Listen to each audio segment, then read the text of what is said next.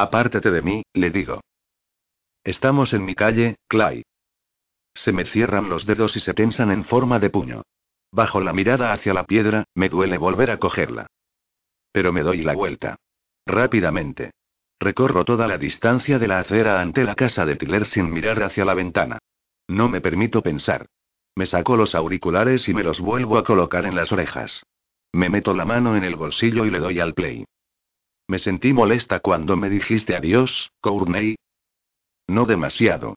Es difícil sentirse molesta cuando lo que esperabas resulta ser cierto. Continúa caminando, Clay. Pero me sentí utilizada. Completamente. Y además durante todo el tiempo que Courtney me estuvo utilizando, seguramente ella pensase que estaba limpiando mi imagen a sus ojos. Podríamos llamarle, un fracaso. La fiesta acabó convirtiéndose en una noche de primeras veces para mí. Vi mi primera pelea, que fue horrible. No tengo ni idea de por qué era, pero comenzó justo detrás de mí. Dos tíos se estaban gritando, y cuando me volví, apenas había un par de centímetros de separación entre el torso de uno y el del otro. Comenzó a formarse un corrillo que los iba incitando. La multitud se convirtió en un grueso muro que no tenía ninguna intención de dejar que la situación se calmase. Lo único que necesitaban era que uno de los dos torsos salvase la distancia, aunque fuese por accidente, y ya estaría liada. Y aquello fue lo que ocurrió. La sacudida de un torso se convirtió en un empujón, que se convirtió directamente en un puño golpeando una mandíbula. Tras unos cuantos puñetazos más, me volví y me abrí paso a través del muro de gente que en aquel momento ya tenía cuatro cuerpos de profundidad. Algunos de los que estaban atrás se ponían de puntillas para ver mejor. Asqueroso. Corrí hacia adentro, en busca de un lavabo en el que esconderme. No me sentía físicamente mal. Pero mentalmente, mi mente se retorcía de tantas llenas. La única cosa en la que podía pensar era que necesitaba vomitar. Saco el mapa y busco la estrella más cercana que no sea la de Courtney. No iré ahí.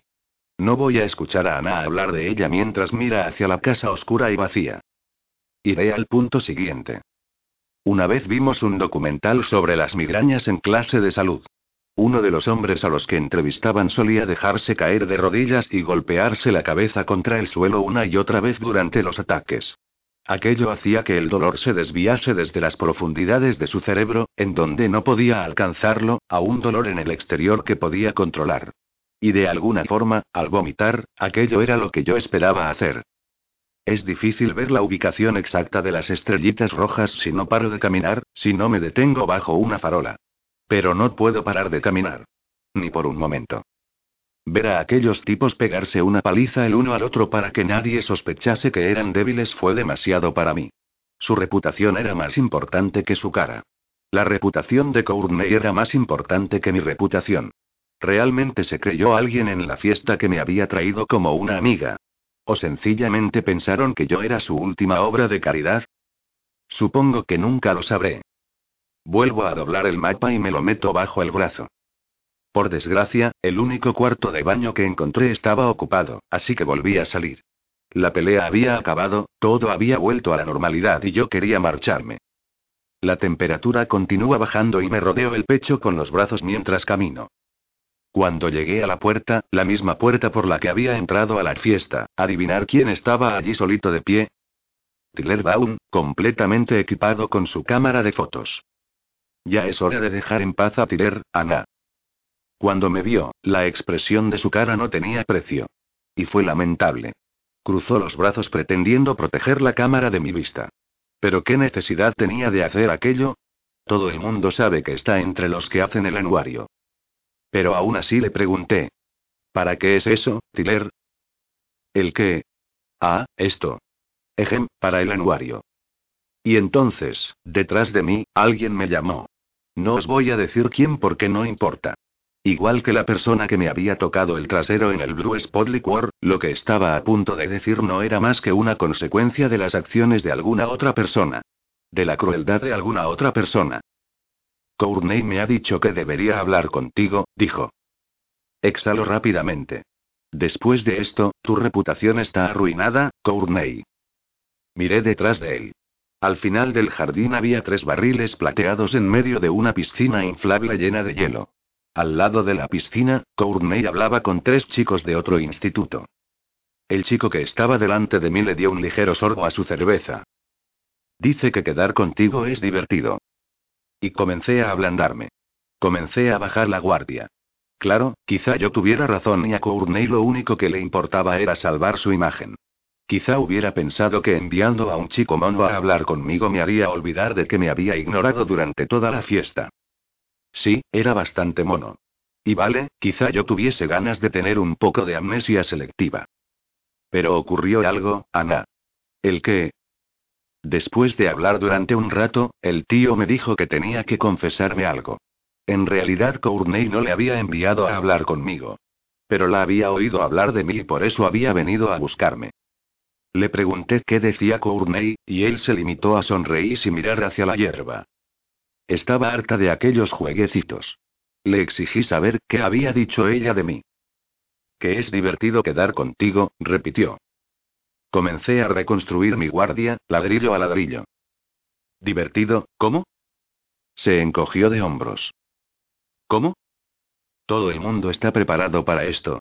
Nuestra dulce, pequeña señorita Crimson le había dicho a aquel tipo, y a quien fuese que estuviera allí escuchando, que yo tenía alguna que otra sorpresita guardada en los cajones de mi armario.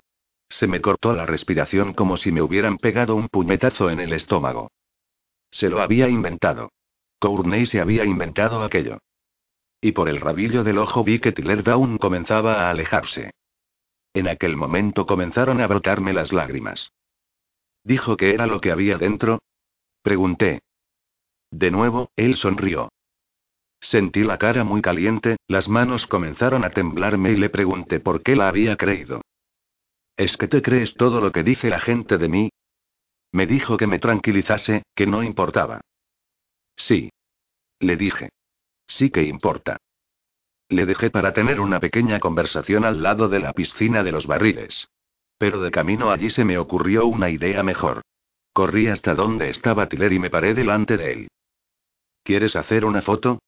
Le dije. Sígueme, lo cogí por el brazo y lo llevé al otro lado del jardín. La foto. La foto que estaba en el libro de visitas. Tiller protestó durante todo el camino, porque creía que yo quería que hiciese una foto a la piscina con los barriles. Nunca la imprimirán, decía. Menores bebiendo. ¿Vale? ¿Por qué iban a querer un anuario en el que se mostrase la vida real de los estudiantes? No es eso, dije. Quiero que me hagas una foto a mí. A mí y a Courtney. Juro que en aquel momento la frente le brillaba. Yo y la chica del masaje en la espalda, de nuevo juntas. Le pregunté si estaba bien. Sí, no, claro, bien, y esto es una cita exacta. En la foto, Ana está cogiendo a Courtney por la cintura. Ana ríe, pero Courtney no. Está nerviosa. Y ahora ya sé por qué.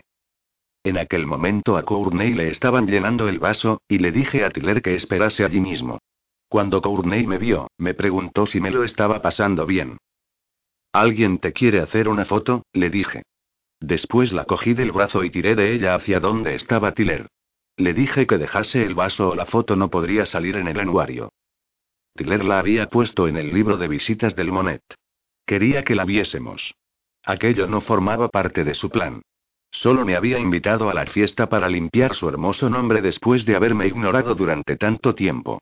Una fotografía permanente que nos uniese la una a la otra era algo que no estaba previsto que ocurriese. Courtney intentó soltarse. Yo, yo no quiero, dijo. Me di la vuelta para mirarla a la cara. ¿Por qué no, Courtney? ¿Por qué me has invitado a venir aquí? Por favor, no me digas que solo he hecho de chofer. Vaya, creía que nos estábamos haciendo amigas. Debía de haberla puesto en el libro de visitas porque sabía que nunca la encontraríamos en el anuario. Nunca la hubiera conseguido colar. No después de saber lo que realmente significaba aquella foto. Somos amigas, dijo ella. Entonces deja la bebida, dije yo. Es hora de hacernos una foto. Tiller levantó la cámara y enfocó el objetivo mientras esperaba nuestras sonrisas hermosas y naturales. Courtney escondió la bebida a un lado. Yo le rodeé la cintura con el brazo y le dije. Si alguna vez quieres coger algo de mi armario, Courtney, solo tienes que pedírmelo. ¿Preparadas? Dijo Tiller. Yo me eché hacia adelante, haciendo como si alguien me acabase de contar el chiste más divertido del mundo. Clic. Después les dije que me iba porque la fiesta apestaba. Courtney me suplicó que me quedase. Me dijo que fuese razonable. Y quizá yo estaba siendo un poco insensible. Bueno, ella aún no podía marcharse. ¿Cómo iba a volver a casa si su chofer no la esperaba? Encuentra a alguien que te lleve, dije. Y me marché. Una parte de mí quería llorar por haber acertado con lo de su invitación. En cambio, durante el largo camino de vuelta al coche, me eché a reír. Y les grité a los árboles. ¿Qué pasa? Entonces alguien me llamó. ¿Qué quieres, Tirer? Me dijo que tenía razón en lo de la fiesta. La fiesta apesta. No, Tirer, no es así, dije yo. Después le pregunté por qué me estaba siguiendo. Bajó los ojos hasta la cámara y jugueteó con el objetivo. Necesitaba a alguien que la llevase a casa, dijo. En aquel punto me eché a reír de verdad. No específicamente por lo que había dicho, sino por la absurdidad de toda la noche. De verdad que no tenía ni idea de que sabía lo de sus rondas nocturnas, lo de sus misiones nocturnas. ¿O es que sinceramente deseaba que no lo supiese? Porque mientras no lo supiese, podríamos ser amigos, ¿verdad? Está bien, dije. Pero no nos pararemos en ningún sitio. Intentó hablar conmigo varias veces a lo largo del viaje a casa. Pero cada vez yo le cortaba. No quería hacer como que no pasaba nada, porque sí pasaba. Y después de haberlo dejado en su casa, tomé el camino a casa más largo posible. Tengo la sensación de que yo haré lo mismo. Exploré callejones y carreteras escondidas que no sabía ni que existiesen. Descubrí barrios completamente nuevos para mí. Y al final, descubrí que aquella cuidad y todo lo que había en ella me ponía enfermo. Estoy empezando a pillarlo, Ana. Siguiente cara. Casete 3. Cara B. ¿Cuántos de vosotros recordáis los Omi San Valentín de un dólar? ¿Cuántos de vosotros seríais capaces de olvidarlos? Eran divertidos, ¿verdad? Rellenabas un test, un programa de ordenador analizaba tus respuestas y después las cruzaba con los demás tests. Solo por un pavo, obtenías el nombre y el teléfono de tu verdadera alma gemela. Por cinco dólares, te daban los cinco mejores. Y eh. Las ganancias van a parar a una causa justa. El campamento de animadoras. El campamento de animadoras. Cada mañana aparecían los alegres anuncios por los altavoces. No lo olvides, solo quedan cuatro días para rellenar tu test. Solo cuatro solitarios días más hasta que conozcas a tu amor verdadero. Y cada mañana, una nueva vital animadora continuaba la cuenta atrás. Solo faltan tres días, solo faltan dos días, solo falta un día. Hoy es el día. A cada paso por la acera que se interponía entre la casa de Tirer, la de Marcus y la mía, los músculos de mis hombros se relajaban un poco más. Entonces todo el equipo de animadoras cantaba. Oh mi San Valentín, oh mi San Valentín, oh mi San Valentín de un dólar. Y aquello, por supuesto, venía seguido de exclamaciones y gritos y aplausos. Siempre me las imaginaba dando pataditas y saltando y agitando los pompones por la conserjería. Yo había pasado una vez por la conserjería, para hacerle un recado a un profesor, y eso era exactamente lo que ellas estaban haciendo.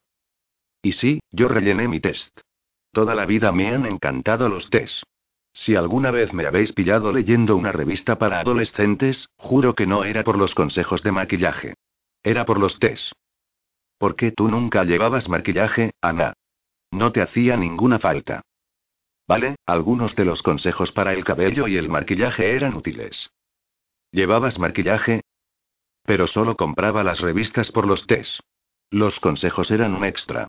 ¿Os acordáis de aquellos test profesionales que tuvimos que rellenar en nuestro primer año de instituto, los que se suponía que nos debían de ayudar para elegir las optativas? Según mi test, yo sería una leñadora magnífica. Y si aquella carrera no me salía bien, el plan alternativo sería hacer carrera como astronauta. ¿Astronauta o leñadora? ¿En serio? Gracias por la ayuda. No recuerdo cuál era mi carrera alternativa, pero a mí también me había salido el leñador. Había intentado imaginarme por qué el test había decidido que aquella era mi mejor salida profesional. Cierto, había marcado que me gustaba estar en el exterior, pero ¿a quién no? Eso no significa que me guste cortar árboles. El test de San Valentín tenía dos partes. Primero, tenías que describirte a ti misma. Color de pelo, color de ojos. Estatura. Complexión. Estilos de música favoritos y película favorita. Después marcabas las tres cosas que más te gustaba hacer los fines de semana. Algo que resultaba divertido, porque quien fuera que hubiera diseñado la lista había olvidado mencionar el alcohol y el sexo, lo cual hubiera sido la respuesta más acertada para la mayor parte de los estudiantes. En total, eran más o menos unas 20 preguntas. Y por lo que sé, basándome en quien apareció en mi lista, no todo el mundo respondía con sinceridad. En medio de la acera, bajo una farola, hay un banco de metal verde oscuro. Quizá una vez fuese una parada de autobús. Pero ahora no es más que un banco para descansar. Para ancianos, para cualquiera que esté demasiado cansado para caminar. Para mí. En la segunda parte del test, te tocaba describir lo que buscabas en tu alma gemela. Su estatura. Su complexión. Si tenía que ser atlético o no. Tímido o extravertido. Me siento sobre el frío metal y me inclino hacia adelante, dejando caer la cabeza entre las manos. Estoy a solo unas manzanas de mi casa, y no sé a dónde ir. Cuando rellené el mío, me encontré con que estaba describiendo a una persona del instituto en concreto. Debería haber respondido mi test en serio. Pensaréis que si todas mis respuestas describían a una persona, esa persona por lo menos debería haber aparecido entre mis cinco mejores opciones. Pero esa persona debía de ser inmune a las animadoras y a sus ánimos, porque no acabó en ningún lugar de mi lista. Y no, no os diré su nombre, todavía. Por la gracia, yo había rellenado la mía como si fuese Olden Caulfielden el guardián entre el centeno, nuestra lectura obligatoria de aquel semestre y la primera persona que se me vino a la cabeza. Olden. Vaya primera cita más terrible que sería aquel solitario deprimido. En el mismo instante en el que se distribuyeron los test, durante la tercera clase, historia, mis respuestas comenzaron a bullir. Seguro que en mi lista había algunos nombres extraños. Exactamente el tipo de gente a la que esperaría que le gustase Olden Caulfield. Era el típico día de la clase de historia del entrenador Patrick. Descifra un montón de notas garabateadas en la pizarra seguramente unos minutos antes de que comience la clase, después cópialas en la libreta. Si acabas antes de que se termine la clase, lee de la página 8 hasta la 94 de tu libro de texto, y no te quedes dormida. Y nada de hablar. ¿Cómo iba a saber que tan siquiera una de aquellas chicas me llamaría? Yo daba por hecho que todo el mundo en el instituto veía aquellos test como una broma. Simplemente una forma de recaudar fondos para el campamento de animadoras. Después de clase me fui directamente al local de estudiantes. Al final del mostrador, cerca de la puerta, estaba la caja para dejar las papeletas. Una caja de zapatos grande con un corte en la tapa, decorada con corazoncitos rojos y rosas recortados. En los corazones rojos ponía Omi San Valentín de un dólar. En los rosas había dibujados símbolos del dólar en verde. Doblé mi test en dos, lo metí en la caja y después me di la vuelta para marcharme. Pero la señorita Benson, tan sonriente como de costumbre, estaba justo allí al lado. Anna Baker. Dijo, no sabía que Courtney Crimson y tú fueseis amigas. La cara que se me puso debió de expresar exactamente lo que estaba pensando, porque inmediatamente dio marcha atrás. Por lo menos eso es lo que me he imaginado. Bueno, sois amigas, ¿verdad? Esa mujer es mucho más que cotilla. Mi primer pensamiento fue para tiler fuera de mi ventana, y me sentía furiosa. ¿Estaría enseñando esas fotos de Goyeur? ¿A la señorita Benson? No. La señorita Benson me dijo que había tenido que llevar unos cheques a la sala del anuario aquella mañana. En la pared había clavadas algunas fotos de muestra que podrían aparecer en el anuario. En una foto en particular salíamos Courtney y yo. Lo habéis adivinado. Era la foto de la fiesta, en la que salía yo con el brazo alrededor de su cintura y con pinta de estar pasándome lo mejor que nunca. Qué buena actriz, Ana. Le dije. No, solo somos conocidas. Bueno, es una foto muy linda, dijo la señora Benson.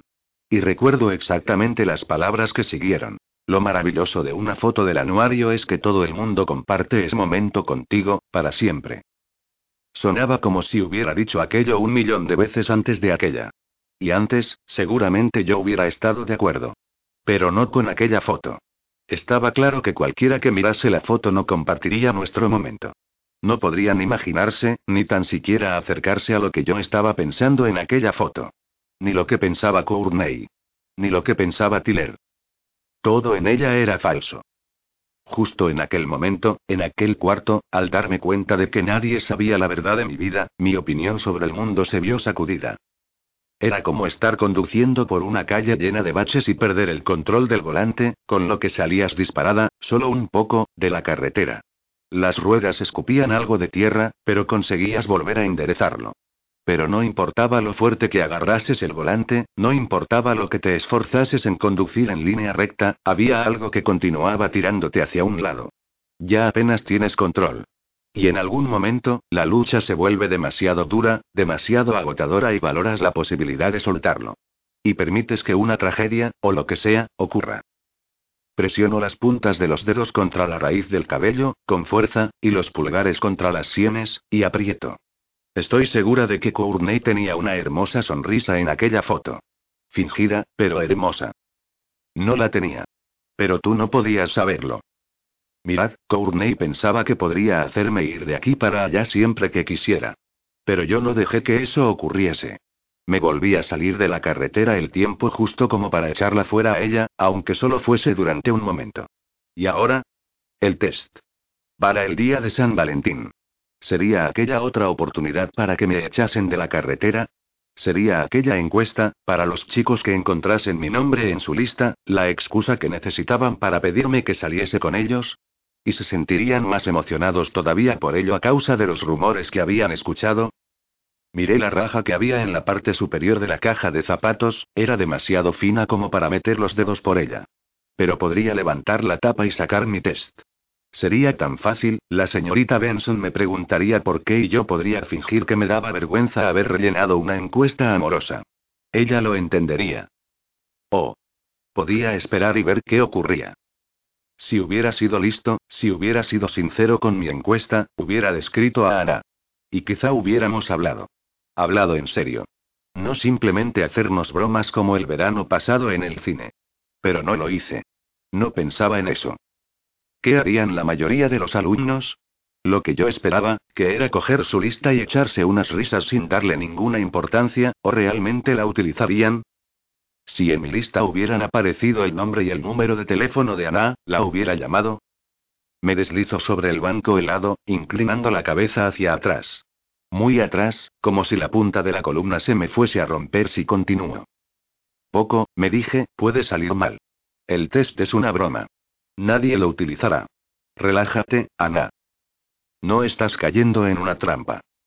Pero si tenía razón, si lo había llamado correctamente, si yo voluntariamente le había dado a alguien una excusa para comprobar los rumores que había a mí, bueno, no lo sé. Quizá me hubiera encogido de hombros.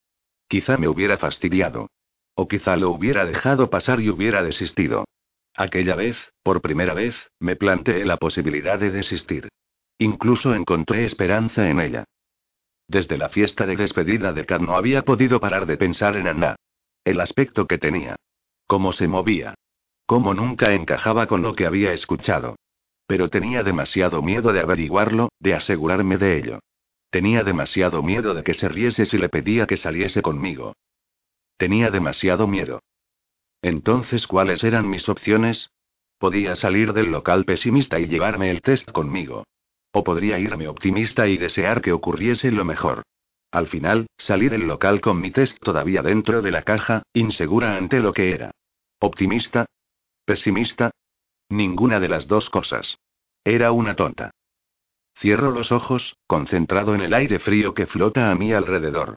Cuando fui al cine el verano pasado para responder a una oferta de trabajo, hice como si estuviera sorprendido de que Ana trabajase allí. Pero ella era la única razón por la que había respondido. Hoy es el día. Dijo la animadora, animada, por supuesto. Recoged su Somi San Valentín de un dólar en el local de estudiantes a lo largo del día de hoy.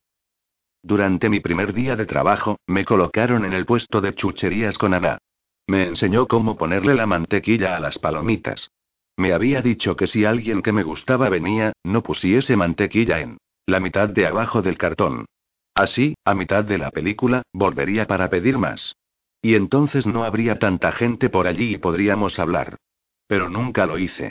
Porque era Ana quien me gustaba. Y la idea de que les hiciese aquello a otros chicos me había puesto celoso.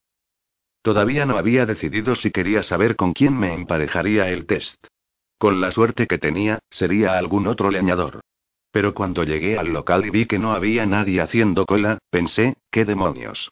Fui hasta el mostrador y comencé a decir mi nombre, pero la animadora que estaba en el ordenador me cortó.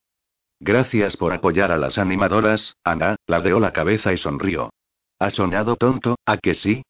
Pero se supone que se lo tengo que decir a todo el mundo. Seguramente fuese la misma animadora que me había dado los resultados de mi test. Marcó mi nombre en el ordenador, le dio al enter y después me preguntó cuántos nombres querría. ¿Uno o cinco? Dejé un billete de cinco dólares sobre el mostrador. Le dio a la tecla del número 5 y una impresora que estaba a mi lado del mostrador sacó la lista. Me dijo que ponían la impresora de nuestro lado para que las animadoras no sintiesen la tentación de echarles un vistazo a los nombres. Así la gente no se sentiría avergonzada por quién le había tocado. Le dije que era buena idea y comencé a repasar la lista. Entonces, dijo la animadora, ¿quién te ha salido? Sin duda era la animadora que me había atendido a mí. Estaba bromeando, claro. No, no lo estaba. Medio bromeando. Dejé la lista sobre el mostrador para que la viese. No está mal, dijo. Oh, me gusta este. Le di la razón en que no era una mala lista. Pero tampoco era maravillosa. Se encogió de hombros y dijo que mi lista era un poco ni fun ni fa. Después me contó un secretito. Aquel no era el más científico de los test. Excepto para aquellos que buscasen a un solitario deprimido como Olden Caulfield. En ese caso, merecía el premio Nobel. Las dos coincidimos en que había dos nombres en la lista que harían buena pareja conmigo. Otro nombre, uno que a mí me había gustado, le provocó una reacción totalmente diferente. No, dijo. Su cara, su postura, perdió toda su alegría. Créeme, no. ¿Está en alguna de tus cintas, Ana? ¿Es esta cinta sobre él? Porque no creo que esta cinta sea sobre la animadora. Pero es mono, dije. Físicamente, me dijo ella. Sacó un fajo de billetes de 5 de detrás del mostrador, puso el mío encima de todo y después repasó todo el fajo colocando cada billete de la misma piedra.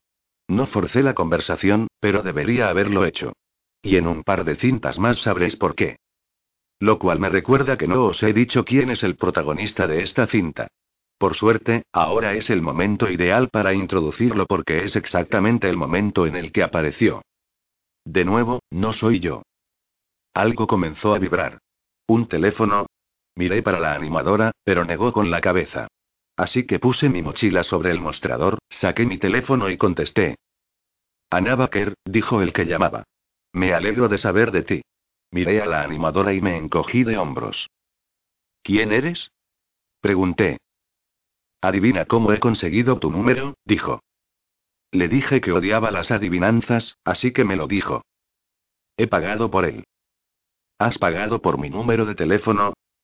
La animadora se puso la mano sobre la boca y señaló hacia la impresora. Oh, mi San Valentín de un dólar. Ni de compra, pensé. ¿Alguien me estaba llamando porque mi nombre estaba en su lista? Era algo así como emocionante, sí. Pero al mismo tiempo era raro. La animadora señaló hacia los nombres que las dos habíamos pensado que serían buenas parejas, pero negué con la cabeza. Conocía lo bastante bien aquellas voces para saber que no era ninguna de ellas. Tampoco era la otra, contra la que me había advertido. Leí los otros dos nombres de mi lista en alto. Parece ser que tú has salido en mi lista, dijo el que llamaba, pero yo no he salido en la tuya. De hecho, has salido en su lista. En una lista diferente. Una en la que estoy seguro de que no te gusta estar. Le pregunté en qué punto de su lista había aparecido mi nombre. Volvió a decirme que lo adivinase, y después añadió rápidamente que estaba de broma. ¿Preparada? Preguntó.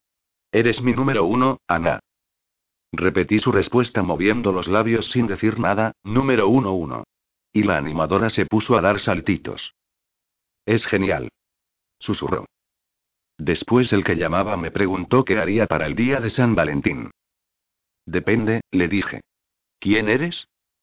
Pero no respondió. No le hacía falta. Porque en aquel momento le vi, de pie, justo al otro lado de la ventanilla del local.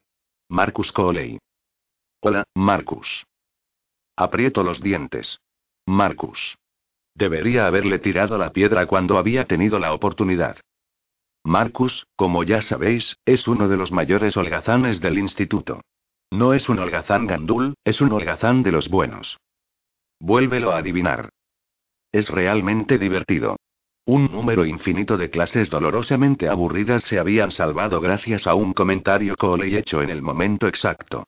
Así que, como era natural, no tomé sus palabras en serio. Incluso a pesar de que solo estaba a unos metros de mí, separado por una ventana, continué hablando con él por teléfono. Estás mintiendo, dije. Yo no estoy en tu lista. Su sonrisita normalmente tonta tenía en aquel momento una cierta sensualidad. ¿Qué pasa, ¿Qué piensas que nunca hablo en serio? preguntó. Después colocó su lista contra la ventanilla. Aunque yo estaba demasiado lejos como para llegar a leerla, di por hecho que solo la había enseñado para probar que mi nombre estaba realmente en el punto más alto. Aún así, creí que debía de estar bromeando sobre lo de salir juntos el día de San Valentín. Así que pensé que lo haría sufrir un poquito. Bien, dije. ¿Cuándo? La animadora se cubrió la cara con las dos manos, pero a través de sus dedos vi cómo se ponía colorada. No lo sé, si no la hubiera tenido incitándome, como audiencia, dudo que hubiera accedido a salir con él así de rápido. Pero. Yo le estaba siguiendo el juego. Le estaba dando algo sobre lo que presumir durante los ensayos de las animadoras. Ahora le tocaba ruborizarse a Marcus. Oh, ejem, vale, bueno, ¿qué te parece en el Rosie? Para tomar un helado. E, 5. Vi la estrellita en el mapa mientras estaba en el autobús. Sabía más o menos dónde estaba, solo que no sabía qué local en concreto era. Pero debería haberlo adivinado. Los mejores helados y las hamburguesas y patatas fritas más grasientas del lugar. El bar de Rosie. Mis palabras salieron en un tono sarcástico. ¿Helado? Pero no pretendía que fuese así. Solo era que una cita para tomar un helado sonaba tan, mono. Así que acepté quedar con él después del instituto. Y con eso, colgamos. La animadora golpeó las manos sobre el mostrador. ¿En serio que me tienes que dejar contar esto? La hice prometer que no se lo diría a nadie hasta el día siguiente, por si acaso. Vale, dijo. Pero ella me hizo prometer a mí que le contaría todos y cada uno de los detalles. Algunos quizá conozcáis a la animadora. He hablado de ella, pero no he dicho su nombre. Fue muy dulce y se emocionó mucho conmigo. No hizo nada malo. Sinceramente. Nada de sarcasmos aquí.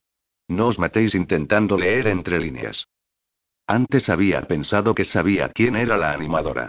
Pero ahora, al recordar el día en el que supimos lo de Ana, estoy seguro. Henry Kurtz. Teníamos clase de biología juntos. Entonces yo ya me había enterado. Pero hablo de cuando ella se enteró, bisturí en mano, con una lombriz abierta por la mitad ante ella. Dejó el bisturí y se sumió en un largo y aturdido silencio.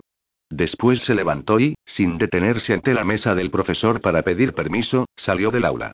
Me pasé el resto del día buscándola, atónito ante su reacción. Como la mayoría de la gente, no tenía ni idea de su posible conexión con Anna Baker. Le conté a la animadora lo que había pasado en el Rosie. No. En cambio, la evité durante tanto tiempo como pude.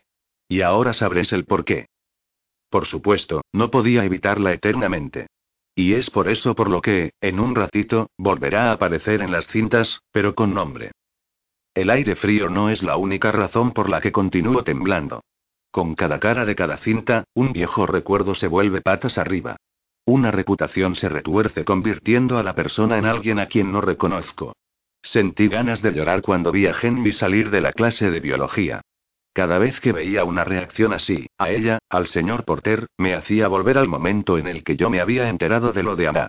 Cuando yo había llorado. Y en cambio debería haberme enfadado con ellos. Entonces, si queréis vivir por completo la experiencia de Ana, id vosotros mismos al Rosie. Dios. Odio no saber qué más creer. Odio no saber qué es real. E, 5 en sus mapas. Siéntense en uno de los taburetes que hay en la barra. En un minuto les contaré qué hacer después de sentarse. Pero primero, les pondré un poco en situación sobre el Rosie y yo.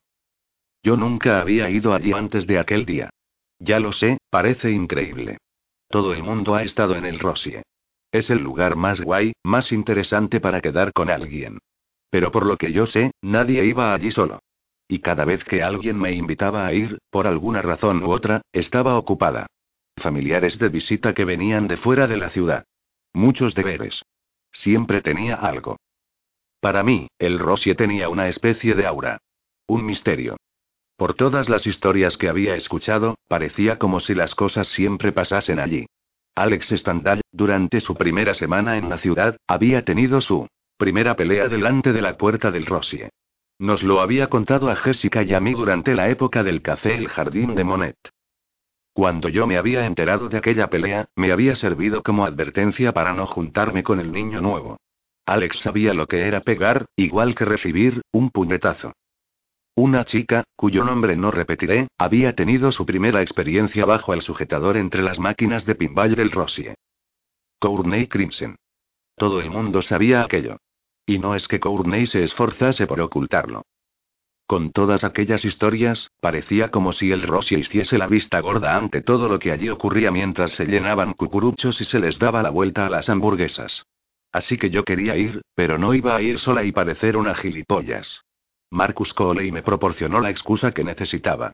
Y simplemente pasó que yo era libre. Libre, pero no tonta. Marcus no me acababa de despertar mucha confianza. Tenía mis dudas acerca de él. Pero no tanto acerca de él como de la gente con la que andaba. Gente como Alex Standal. Después de despegarse de nuestro grupo por mí y por todos mis amigos del Monet, Alex había comenzado a andar con Marcus. Y después de la pequeña proeza que Alex había llevado a cabo con la lista de quién está buena barra quién no lo está, yo ya no confiaba en él.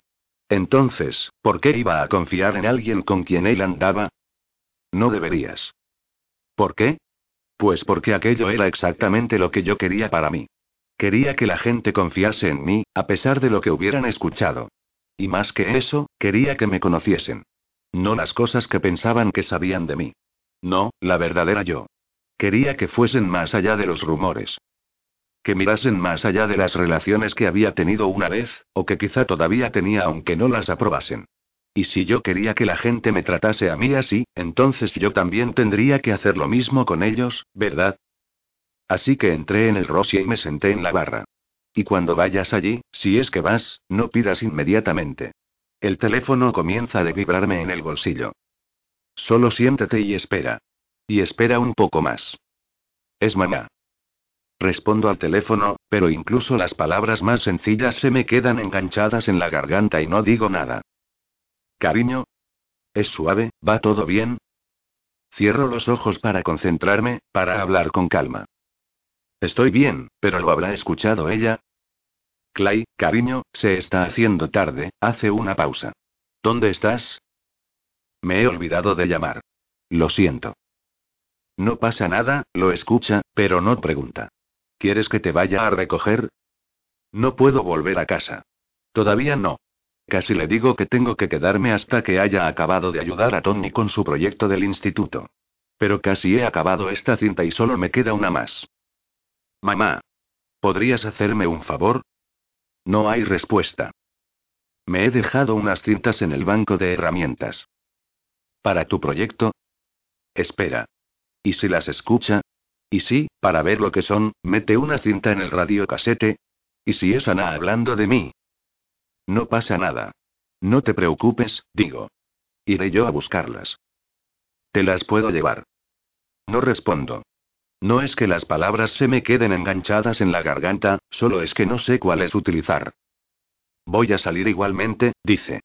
Nos hemos quedado sin pan y estaba preparando unos bocadillos para mañana. Se me escapa una risita y sonrío. Siempre que estoy fuera hasta tarde, me prepara un bocadillo para llevar al instituto. Yo siempre protesto y le digo que no, le digo que ya me lo haré yo cuando llegue a casa. Pero a ella le gusta hacerlo. Dice que le recuerda a cuando yo era más pequeño y la necesitaba.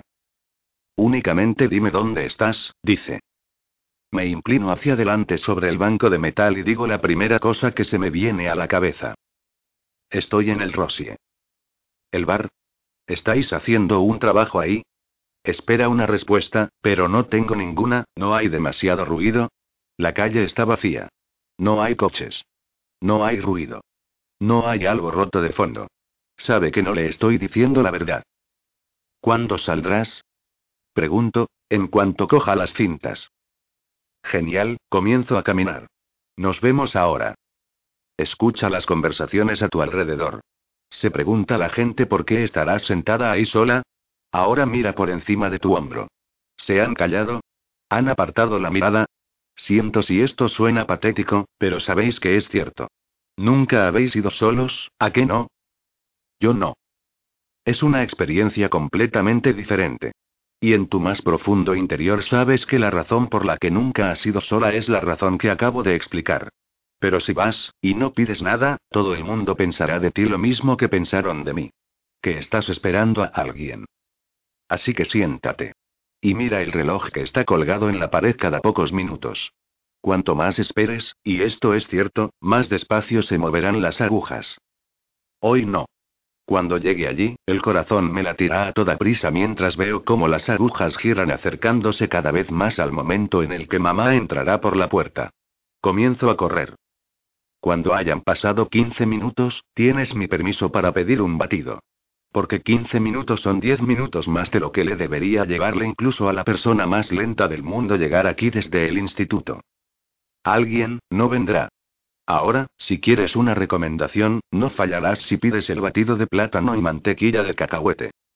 Después continúa esperando, todo lo que te lleve a acabarte el batido. Si pasan 30 minutos, comienza a remover con la cucharilla hasta que no puedas escarbar más. Eso fue lo que hice yo. Eres un capullo, Marcus. La dejaste plantada cuando para empezar ni tan siquiera deberías haberle pedido para salir. Era un juego para recaudar fondos para el campamento de animadoras. Si no querías tomártelo en serio no tenías por qué hacerlo. Treinta minutos es mucho tiempo que esperar para una cita de San Valentín. Especialmente dentro del bar de Rosia y sola. También te da tiempo de sobra para preguntarte qué habrá pasado. Se habrá olvidado. Porque parecía sincero. Quiero decir, incluso la animadora pensó que lo decía en serio, ¿verdad? Continúo corriendo. Relájate, Ana. Eso es lo que no paro de decirme. No te estás exponiendo para que te tiendan una trampa. Relájate. ¿A alguien más le suena eso? ¿No fue así como me convencí para no sacar el test de la caja? Vale, para. Aquello era lo que se me pasaba por la cabeza después de haber esperado 30 minutos a que apareciese Marcus. Lo cual probablemente no me dejó en un buen estado de ánimo para cuando por fin apareció. Mi carrera se vuelve más lenta. No porque me haya quedado sin aliento ni porque estén a punto de fallarme las piernas. No estoy físicamente cansado. Pero estoy agotado. Si Marcus no la había dejado plantada, entonces ¿qué pasó? Se sentó en el taburete al lado del mío y se disculpó. Le dije que casi lo había dado por perdido y me había marchado. Miró mi vaso de batido vacío y volvió a disculparse. Pero según él, no llegaba tarde. No estaba seguro ni tan siquiera de que yo fuera a estar allí. Y no voy a utilizar esto contra él. Parecía ser que él creía que lo de la cita era en broma. O había dado por hecho que lo de la cita era en broma. Pero a mitad de camino a su casa, se había parado, se lo había pensado y había ido al Rosie por si acaso. Y esa es la razón por la que estás en estas cintas, Marcus. Apareciste por si acaso. Por si acaso yo, Anna Baker, mis reputación te estuviera esperando. Y tristemente, lo estaba. En aquel momento, solo había pensado que podría ser divertido. Aquí está el Rosie. Al otro lado de la calle. Al final del aparcamiento. Mirad, cuando Marcus entró en el Rosie, no venía solo. No, Marcus entró en el Rosie con un plan. Una parte del plan era que nos apartásemos de la barra y fuésemos a una de las mesas que estaban cerca de la parte trasera. Al lado de las máquinas de pinball. Y que yo me quedase en la parte interior. Yo, atrapada entre él y la pared. El aparcamiento está prácticamente vacío. Solo hay unos cuantos coches justo delante del Rosie, pero ninguno de ellos es el de mamá. Así que me detengo. Si quieres, si estás sentado ahora mismo en el Rosie, quédate en la barra. Se está más cómodo allí. Créeme. Me quedo de pie en el bordillo, inspirando profundamente, exhalando con fuerza. Una mano roja parparea en el cruce al otro lado de la calle. No sé cuánto de su plan ya estaba pensado. Quizá llegó solo con el final. Un objetivo. Y como ya he dicho, Marcus es divertido. Así que ahí estábamos, sentados en una mesa de espaldas al resto del bar, riendo. En un momento Marcus me hizo reír con tantas ganas que me dolía el estómago. Me eché hacia adelante, le toqué el hombro con la frente y le supliqué que parase. La mano continúa parpadeando, metiéndome prisa para que cambie de idea. Diciéndome que me apure. Todavía tengo tiempo para cruzar la calle, subir a la acera de un salto y atravesar el aparcamiento corriendo hasta el Rosie. Pero no lo hago. Y ahí fue cuando su mano tocó mi rodilla. Ahí fue cuando lo supe. La mano deja de parpadear. Es una mano de un color rojo sólido, brillante. Y me doy la vuelta. No puedo entrar ahí. Todavía no. Dejé de reír. Casi dejé de respirar. Pero mantuve la frente apoyada en tu hombro, Marcus. Ahí estaba tu mano, sobre mi rodilla. Salida de la nada. De la misma forma en la que me habían tocado en la tienda de licores. ¿Qué haces? Susurré. ¿Quieres que la mueva? Preguntaste. No respondí. Me aprieto la mano contra el estómago. Es demasiado. Demasiado para poder con ello. Iré al Rossi en un minuto. Y espero llegar allí antes que mamá. Pero primero, al cine en el que Ana y yo habíamos trabajado durante un verano. Un lugar en el que ella estaba segura. El Cresmont. Y yo tampoco me aparté de ti. Era como si tú y tu hombro ya no estuvieseis conectados. Tu hombro no era más que un puntal sobre el que apoyar la cabeza mientras se me ocurría qué hacer. Y no podía apartar la vista mientras las puntas de tus dedos acariciaban mi rodilla, y comenzaban a subir. ¿Por qué estás haciendo esto? Pregunté. Solo está una manzana de aquí, y quizá no sea una estrellita roja en su mapa, pero debería serlo. Para mí es una estrellita roja. Tu hombro se movió y yo levanté la cabeza, pero ahora tu hombro estaba detrás de mi espalda y me atraía hacia ti. Y tu otra mano me tocaba la pierna. La parte superior del muslo. Miré sobre el respaldo del sofá hacia las otras mesas, hacia la barra, intentando cruzarme con la mirada de alguien. Y algunas personas miraban, pero se dieron la vuelta. Bajo la mesa, mis dedos luchaban por arrancar los tuyos. Por aflojar la fuerza con la que me agarrabas. Por apartarte. Y no quería chillar, todavía no había llegado a aquel nivel, pero mis ojos suplicaban ayuda. Me meto las manos en los bolsillos, con los puños cerrados. Quiero descargarlos contra un muro o pegarle un puñetazo a un escaparate. Nunca le he pegado a Ada ni a nadie, y ahora, solo en esta noche, ya había querido pegarle a Marcus con la piedra. Pero todo el mundo se dio la vuelta. Nadie me preguntó si tenía algún problema. ¿Por qué? ¿Estaban siendo educados? ¿Qué era, Zach? ¿Simplemente estabas siendo educado? Zach. ¿Otra vez? Con Justin en la primera cinta, cayéndose sobre el jardín de Anna. Después interrumpiéndonos a mí y a Ana en la fiesta de despedida de Kat. Odio esto. Ya no quiero averiguar cómo todo el mundo encaja en una historia. Para, dije. Y sé que me escuchaste porque, recuerda que yo estaba mirando por encima del respaldo y mi boca apenas estaba a unos centímetros de tu oreja. Para. El Cresmont. Doblo la esquina y ahí está, a menos de una manzana. Uno de los pocos edificios famosos de la ciudad. El último teatro Art Deco del estado. No te preocupes, dijiste. Y quizá supieses que te quedaba poco tiempo porque tu mano subió inmediatamente por mi muslo. Hasta arriba del todo. Así que embestí con las dos manos hacia donde estabas tú y te tiré al suelo. Cuando alguien se cae de una mesa, es así como divertido. Es así y ya está. Por lo tanto, pensaréis que la gente se echó a reír. A no ser, por supuesto, que sepan que no ha sido un accidente. Así que sabían que en aquella mesa estaba pasando algo, pero simplemente no les apetecía ayudar. Gracias. El toldo cruzado se extiende sobre la acera. El ornamentado cartel se eleva hacia el cielo como si fuese una pluma de pavo real eléctrica. Las letras parpadean todas al mismo tiempo, CRSTMONT, como si estuviesen llenando un crucigrama con letras de neón. De todas formas, tú te marchaste. No saliste corriendo enfadado. Simplemente me llamaste calientapollas lo bastante alto para que todo el mundo lo escuchase, y saliste. Así que ahora, volvamos al principio. Volvamos a mí, sentada en la barra a punto de irme. Volvamos a mí, pensando que Marcus no aparecía sencillamente porque no le importaba. Y os diré qué era lo que pensaba yo entonces. Porque ahora, tiene incluso más importancia. Camino hacia el Cresmont. Las otras tiendas ante las que paso están cerradas de noche. Una sólida pared de escaparates oscuros. Pero entonces una cuña triangular corta la acera, con unas paredes y un suelo de mármol del mismo color que el cartel de neón y que señalan hacia el recibidor. Y en medio de la cuña, la taquilla. Como la cabina de una aduana, con ventanas en tres lados y una puerta en la parte trasera. Ahí era donde trabajaba yo la mayor parte de las noches. Desde hacía tiempo, casi desde el primer día en esta escuela, parecía que yo era la única persona que se preocupaba por mí misma. Pon todo tu corazón en tener aquel primer beso, solo para que te lo tiren a la cara. Que las dos únicas personas en las que confías de verdad se vuelvan en tu contra. Que una de ellas te utilice para recuperar a la otra, y después te acusen de traición. ¿Lo vais pillando? ¿Voy demasiado rápido? Bueno, continuad a la escucha. Deja que alguien se lleve cualquier tipo de sentimiento de intimidad o seguridad que todavía te quede. Y que después alguien utilice esa inseguridad para satisfacer su propia curiosidad retorcida. Hace una pausa. Reduce un poco el ritmo. Después date cuenta de que estás haciendo montañas de granos de arena. Date cuenta de lo mezquina que te has vuelto. Claro, podría parecer que no puedes controlar lo que te pasa en esta ciudad. Podría parecer que cada vez que alguien te ofrece una mano para levantarte, te suelta y acabas cayendo. Todavía más bajo. Pero debes dejar de ser tan pesimista, Ana, y aprender a confiar en los que te rodean. Así lo haré. Una vez más.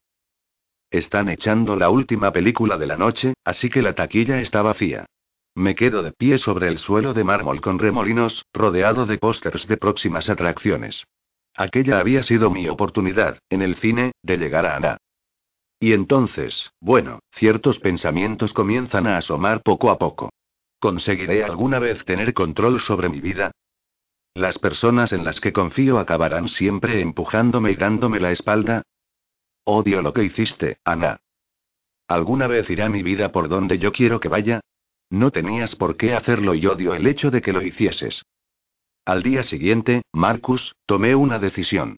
Decidí averiguar cómo reaccionaría la gente del instituto si una alumna no volviese nunca. Igual que en aquella canción infantil te has perdido y marchado para siempre, oh mi querido Valentín. Me apoyo contra un póster protegido por un marco de plástico y cierro los ojos. Estoy escuchando cómo alguien abandoncia. Alguien a quien conocía. Alguien que me gustaba. Estoy escuchando. Pero aún así, llego demasiado tarde. El corazón me late muy deprisa y no puedo quedarme de pie quieto. Cruzo el suelo de mármol en dirección a la taquilla. Un pequeño cartel cuelga de una cadenita y una minúscula ventosa. Cerrado. Hasta mañana. Desde aquí fuera no parece tan estrecho.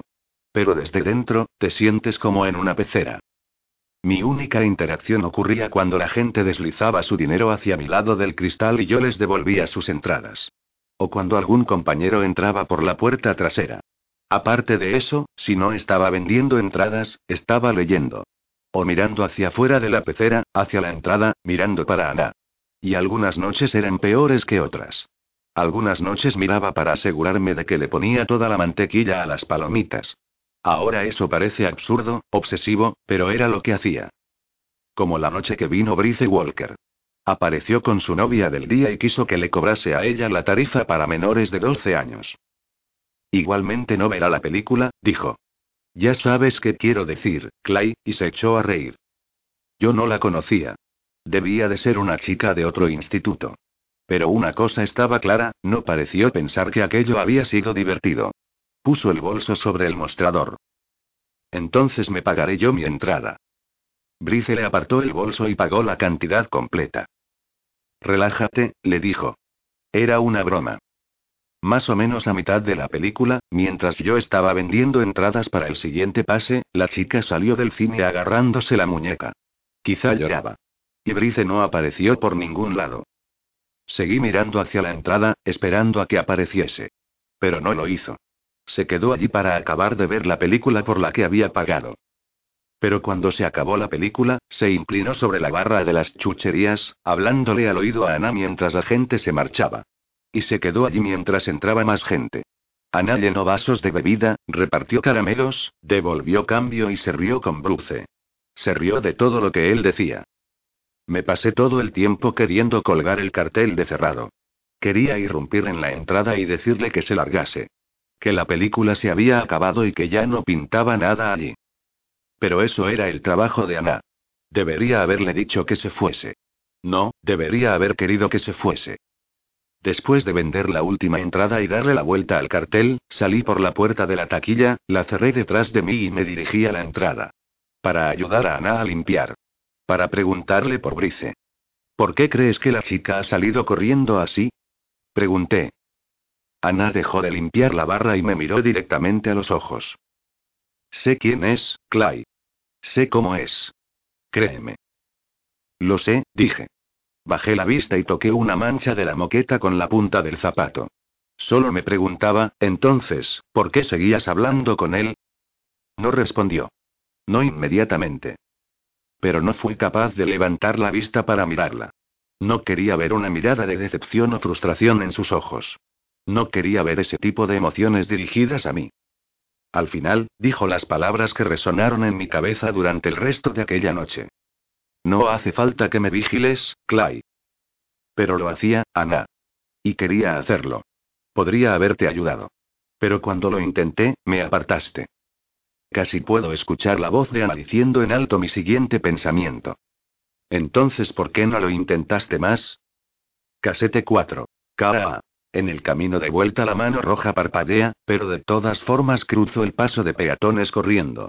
En el aparcamiento hay todavía menos coches que antes. Pero aún así, el de mamá no está. A unas pocas puertas del bar de Rosie dejo de correr. Apoyo la espalda contra el escaparate de una tienda de animales mientras intento recuperar el aliento. Después me inclino hacia adelante, con las manos apoyadas sobre las rodillas, deseando que todo se vaya ralentizando antes de que ella llegue. Imposible. Porque aunque mis piernas hayan dejado de correr, mi mente continúa en marcha. Me deslizo hacia abajo apoyado contra el cristal frío, con las rodillas dobladas, intentando con todas mis fuerzas contener las lágrimas. Pero me estoy quedando sin tiempo. Estará aquí enseguida. Inspiro profundamente, me obligo a levantarme, camino hasta el Rosie y abro la puerta. Del interior sale una corriente de aire cálido, que huele a una mezcla entre grasa de hamburguesa y azúcar. Dentro, tres de las cinco mesas con bancos que hay a lo largo de la pared están ocupadas. En una hay un chico y una chica bebiendo batidos y mascando ruidosamente palomitas del Cresmont. En las otras dos hay gente estudiando. Los manteles están cubiertos de libros de texto, que solo dejan el espacio suficiente para las bebidas y un par de cestitas de patatas fritas. Por suerte, la mesa que está en la zona más alejada está ocupada. No necesito plantearme la cuestión de si me siento ahí o no. En una de las máquinas de pinball hay un cartel escrito a mano y pegado con celo que dice fuera de servicio. Un chico del último curso que más o menos reconozco está delante de la otra máquina, aporreándola. Tal y como ha sugerido Ana, me siento en la barra vacía. Detrás de la barra, un hombre con un delantal blanco separa los cubiertos en dos tubos de plástico. Me hace un gesto con la cabeza. Cuando tú quieras. Saco un menú de entre dos servilleteros plateados. La parte delantera del menú explica la larga historia del Rosie, con fotos en blanco y negro que abarcan las últimas cuatro décadas. Lo repaso, pero no hay nada del menú que me parezca apetecible. Ahora mismo no. 15 minutos. Eso es lo que dijo Ana que debía esperar. 15 minutos y después tenía que pedir. Cuando mamá me llamó, pasaba algo. A mí me pasaba algo, y sé que me lo notó en la voz. Pero escuchar a las cintas de camino aquí para descubrir el por qué, soy un imbécil. Tendría que haberle dicho que ya iría yo a buscarlas. Pero no lo hice, así que ahora tendré que esperar y averiguarlo. El chico que comía palomitas pide la llave del cuarto de baño. El hombre de detrás del mostrador señala la pared. Hay dos llaves colgando de unos ganchitos metálicos, una tiene un perrito azul de plástico pegado. La otra, un elefante rosa. El chico coge el perrito azul y se dirige al pasillo. Después de colocar los tubos de plástico bajo la barra, el hombre desenrosca la parte superior de una docena de saleros y pimenteros sin prestarme ningún tipo de atención. Y eso está bien. ¿Ya has pedido? Me vuelvo. Mamá está sentada en el taburete al lado del mío y coge un menú.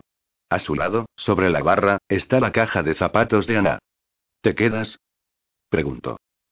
Si se queda, podremos hablar. No me importa. Estará bien poder liberar mis pensamientos durante un rato. Tomarme un respiro. Me mira a los ojos y sonríe. Después se pone la mano sobre la barriga y obliga a su sonrisa a convertirse en una mueca. Mala idea, me parece. Tú no estás gorda, mamá. Desliza la caja de cinta sobre la barra en dirección a mí. ¿Dónde está tu amigo? ¿No estabas trabajando con alguien? Correcto. Un proyecto del instituto.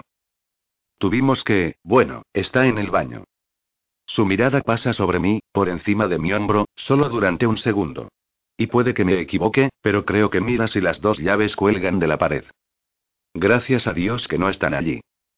¿Tienes suficiente dinero? Me pregunta. ¿Para qué? Para tomar algo, vuelve a colocar su menú y después le da un golpecito con la uña al mío. Los batidos de chocolate malteado están para morirse. ¿Habías estado aquí? Me siento un poco sorprendido. Nunca había visto adultos en el Rosie. Mamá se ríe. Me pone una mano sobre la cabeza y con el pulgar me alisa las arrugas de la frente. No pongas esa cara, Clay. Este sitio ha estado aquí siempre, saca un billete de 10 dólares y lo deja sobre la caja de zapatos. Tómate lo que quieras, pero pide un chocolate malteado a mi salud. Cuando se pone en pie, la puerta del cuarto de baño se abre. Me vuelvo y veo cómo el tío vuelve a colgar la llave del perrito azul. Se disculpa con su novia por haber tardado tanto y la besa en la frente antes de sentarse. Clay. Dice mi madre. Antes de volverme, cierro los ojos solo durante un instante y respiro. ¿Sí? Ella fuerza una sonrisa. No estés fuera hasta tarde, pero es una sonrisa herida. Quedan cuatro cintas. Siete historias. ¿Y dónde está mi nombre? La miro a los ojos. Puede que nos lleve un rato, después bajo la vista. Es un proyecto del instituto. No dice nada, pero por el rabillo del ojo veo que todavía está ahí de pie. Levanta una mano, cierro los ojos y siento cómo sus dedos me tocan la parte superior de la cabeza y después se deslizan hasta la nuca. Ten cuidado, dice. Asiento. Y se marcha. Levanto la tapa de la caja de zapatos y desenrollo el plástico de burbujitas. Las cintas están intactas. La clase favorita de todo el mundo, ¿vale? La clase obligatoria favorita de todo el mundo, es comunicación entre iguales. Es algo así como una optativa no optativa. Todo el mundo la cogería incluso si no fuese obligatoria porque es un sobresaliente facilísimo. Y la mayor parte del tiempo es divertida. Yo la cogería aunque solo fuera por eso. Casi no hay deberes, y no os olvidéis de los puntos extra por participar en clase. Vaya, te animan a ponerte a gritar en clase. ¿Que no te puede gustar? Me inclino hacia abajo, agarro la mochila y la dejo sobre la banqueta en la que estaba sentada mamá hace un momento. Después de sentirme cada vez más como si estuviera desprotegida bajo una tormenta, comunicación entre iguales era mi refugio seguro en el instituto. Siempre que entraba en el aula, me daban ganas de abrir mucho los brazos y gritar. Por mí y por todos mis amigos. Envuelvo las tres cintas que ya he escuchado en el plástico de burbujitas y las vuelvo a colocar dentro de la caja de zapatos. Acabado. Hecho. Durante una clase cada día, no se os permitía tocarme ni reír a mis espaldas fuese cual fuese el último rumor. A la señora Bradley no le gustaba la gente que se reía por lo vaginis. Abro la cremallera del bolsillo más grande de mi mochila y meto la caja de zapatos de Ana dentro. Aquella fue la regla número uno, el primer día. Si alguien se reía de lo que decía otra persona, le tenía que traer a la señora Bradley una chocolatina. Y si era una risa extremadamente maleducada, le tenías que traer una extravagante. Sobre la barra, colocadas entre el Wallman y el batido de chocolate malteado en honor a mamá, están las tres cintas siguientes. Y todo el mundo pagaba sin discutir. Ese era el tipo de respeto que la gente le tenía a la señora Bradley. Nadie la acusaba de tomarla con nadie, porque nunca lo hacía. Si decía que te habías reído, era porque lo habías hecho. Y lo sabías. Al día siguiente, tendría una chocolatina esperándola en su mesa. ¿Y qué pasaría si no la tuviese? No lo sé. Siempre estaba ahí. Junto las dos cintas siguientes, con los números 9 y 10, 11 y 12 marcados con esmalte de uñas azul, y las guardo en el bolsillo interior de mi chaqueta. La señora Bradley decía que comunicación entre iguales era la clase que más le gustaba dar, o moderar, como decía ella. Cada día teníamos que leer algún texto breve lleno de estadísticas y ejemplos reales. Después, hablábamos sobre él. La última cinta, la número 7, tiene un 13 en una cara pero nada en la otra. Me meto esta cinta en el bolsillo trasero de los vaqueros. Acoso. Drogas. Imagen de uno mismo. Relaciones. Todo valía en comunicación entre iguales. Lo cual, por supuesto, hacía que muchos de los demás profesores se enfadasen. Era una pérdida de tiempo, decían. Ellos querían enseñarnos hechos y datos. Comprendían hechos y datos. Unos faros iluminados aparecen al otro lado del escaparate del Rossi y entrecierro los ojos mientras pasan. Querían enseñarnos lo que significaba X en relación con Pi, en lugar de ayudarnos a entendernos mejor a nosotros mismos y a los demás. Querían que supiésemos cuando se firmó la Carta Magna, sin importar lo que fuese en lugar de discutir sobre control de natalidad. Tenemos educación sexual, pero esto es una broma. Lo cual significaba que cada año, durante las reuniones para discutir el presupuesto, comunicación entre iguales se encontraba en la cuerda floja.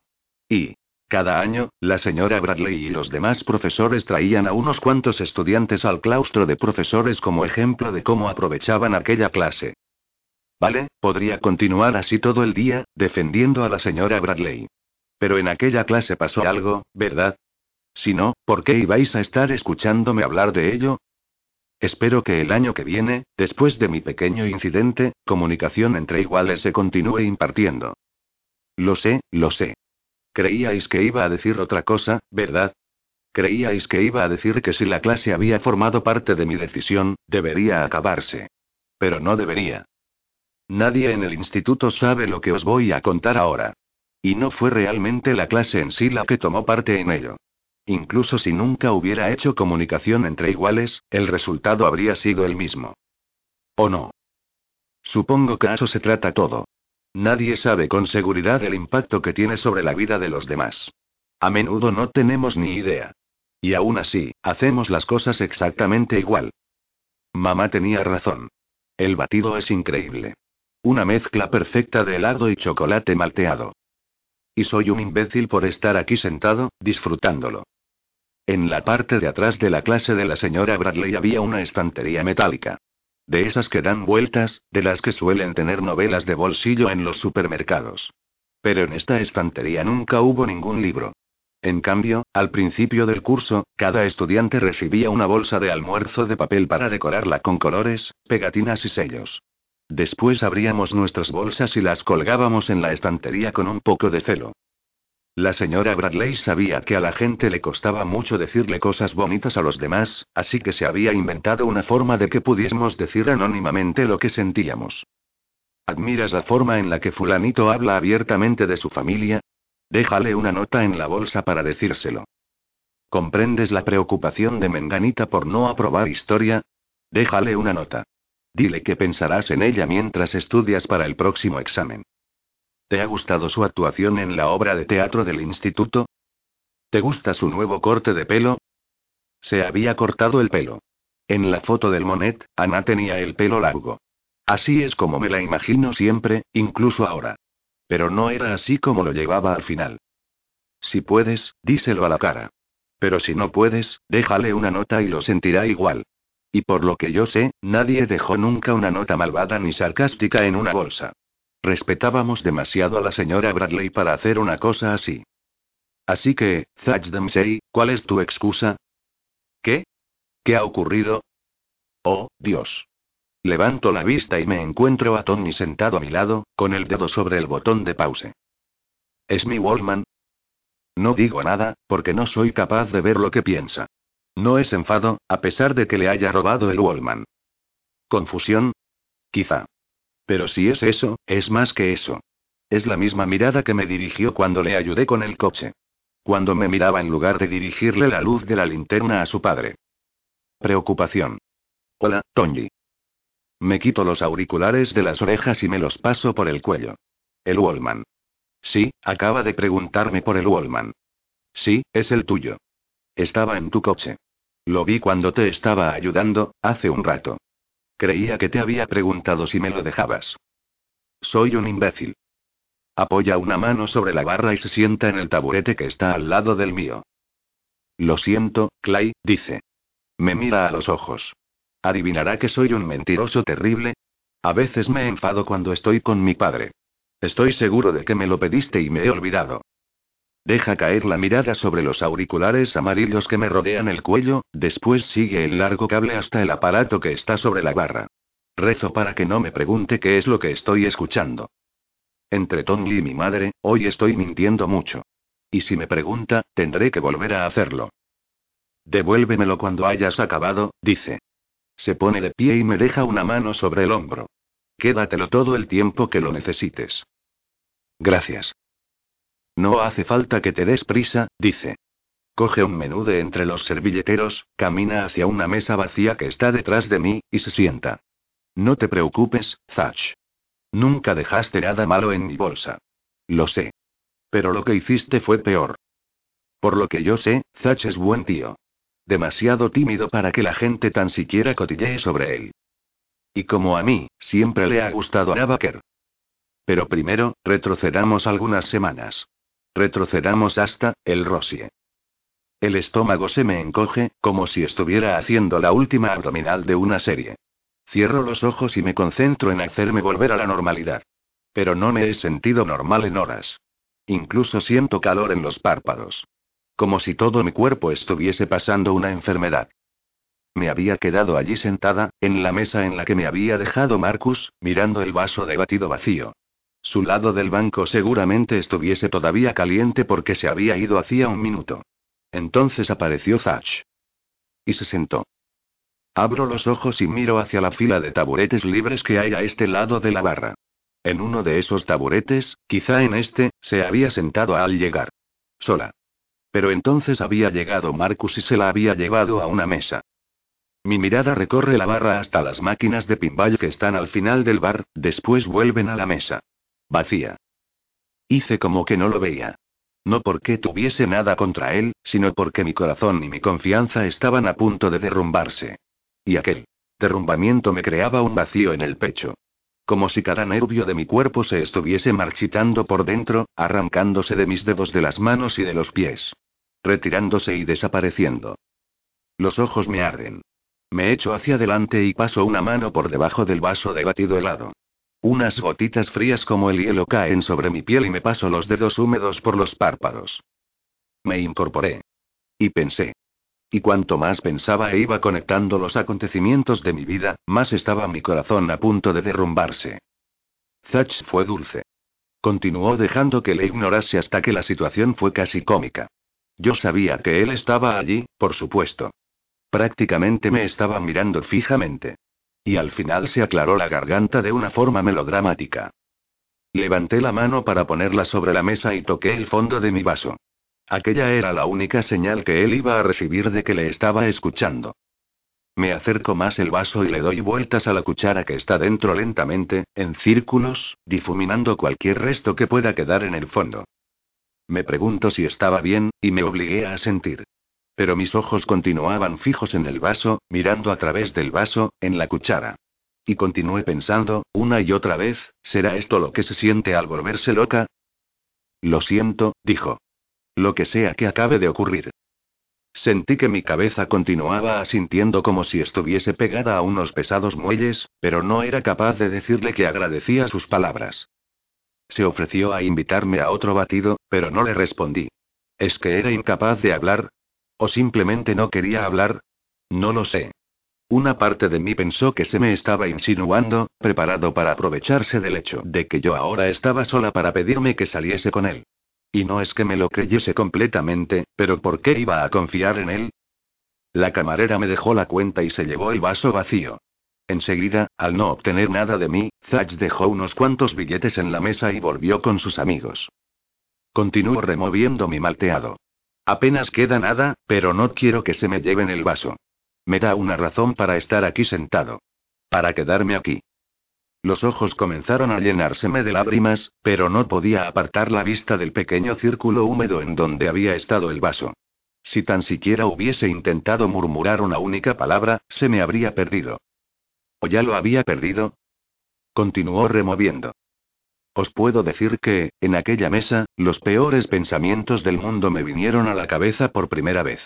Fue allí cuando comencé a plantearme por primera vez, a plantearme, una palabra que todavía no puedo decir. Sé que intentaste venir a rescatarme, Zach. Pero todos sabemos que no es por eso por lo que estás en esta cinta. Así que tengo una pregunta antes de continuar. Cuando intentas rescatar a alguien y descubres que no puedes llegar a esa persona, ¿por qué se lo echarías en cara alguna vez? Durante los últimos días o semanas o todo lo que te haya llevado que te lleguen estas cintas, Zach, seguramente pensaste que nadie lo averiguaría. Me dejo caer la cara entre las manos. ¿Cuántos secretos puede haber en un instituto? Seguramente te hayas puesto enfermo del estómago cuando escuchaste lo que hice. Pero cuando fue pasando el tiempo, te fuiste sintiendo mejor. Porque cuanto más tiempo pasase, más probable parecía que tu secreto hubiese muerto conmigo. Nadie lo sabía. Nadie lo averiguaría nunca. Pero ahora sí lo sabríamos. Y el estómago se me revuelve un poco. Déjame que te pregunte, Zach, ¿crees que te rechacé en el Rosie? Quiero decir, no viniste para pedirme que saliese contigo, así que oficialmente no podía decirte que no, ¿verdad? Entonces, ¿qué te pasó? ¿Te dio vergüenza? Déjame que lo adivine. Les dijiste a tus amigos que mirasen mientras tú me tirabas los trastos, y yo prácticamente ni me inmuté. ¿O fue un reto? ¿Te retaron a que me pidieses para salir? La gente hacía ese tipo de cosas. Hacía poco alguien me había retado a pedirle para salir a Ana. Había trabajado con nosotros en el Cresmont. Sabía que a mí me gustaba ella y que nunca había tenido valor para pedírselo. También sabía que durante los últimos meses Ana apenas hablaba con nadie, lo cual hacía que fuese un desafío doble. Cuando salí de mi ensimismamiento, y antes de marcharme, os escuché a ti y a tus amigos. Se estaban metiendo contigo por no haber conseguido la cita que les habías asegurado que tenías en el bolsillo. Te creo cuando lo mereces, Zach. Podrías haber vuelto junto a tus amigos y haber dicho. Ana es una friki. Miradla, está en el país de nunca jamás. Y en lugar de eso, aceptaste que te vacilasen.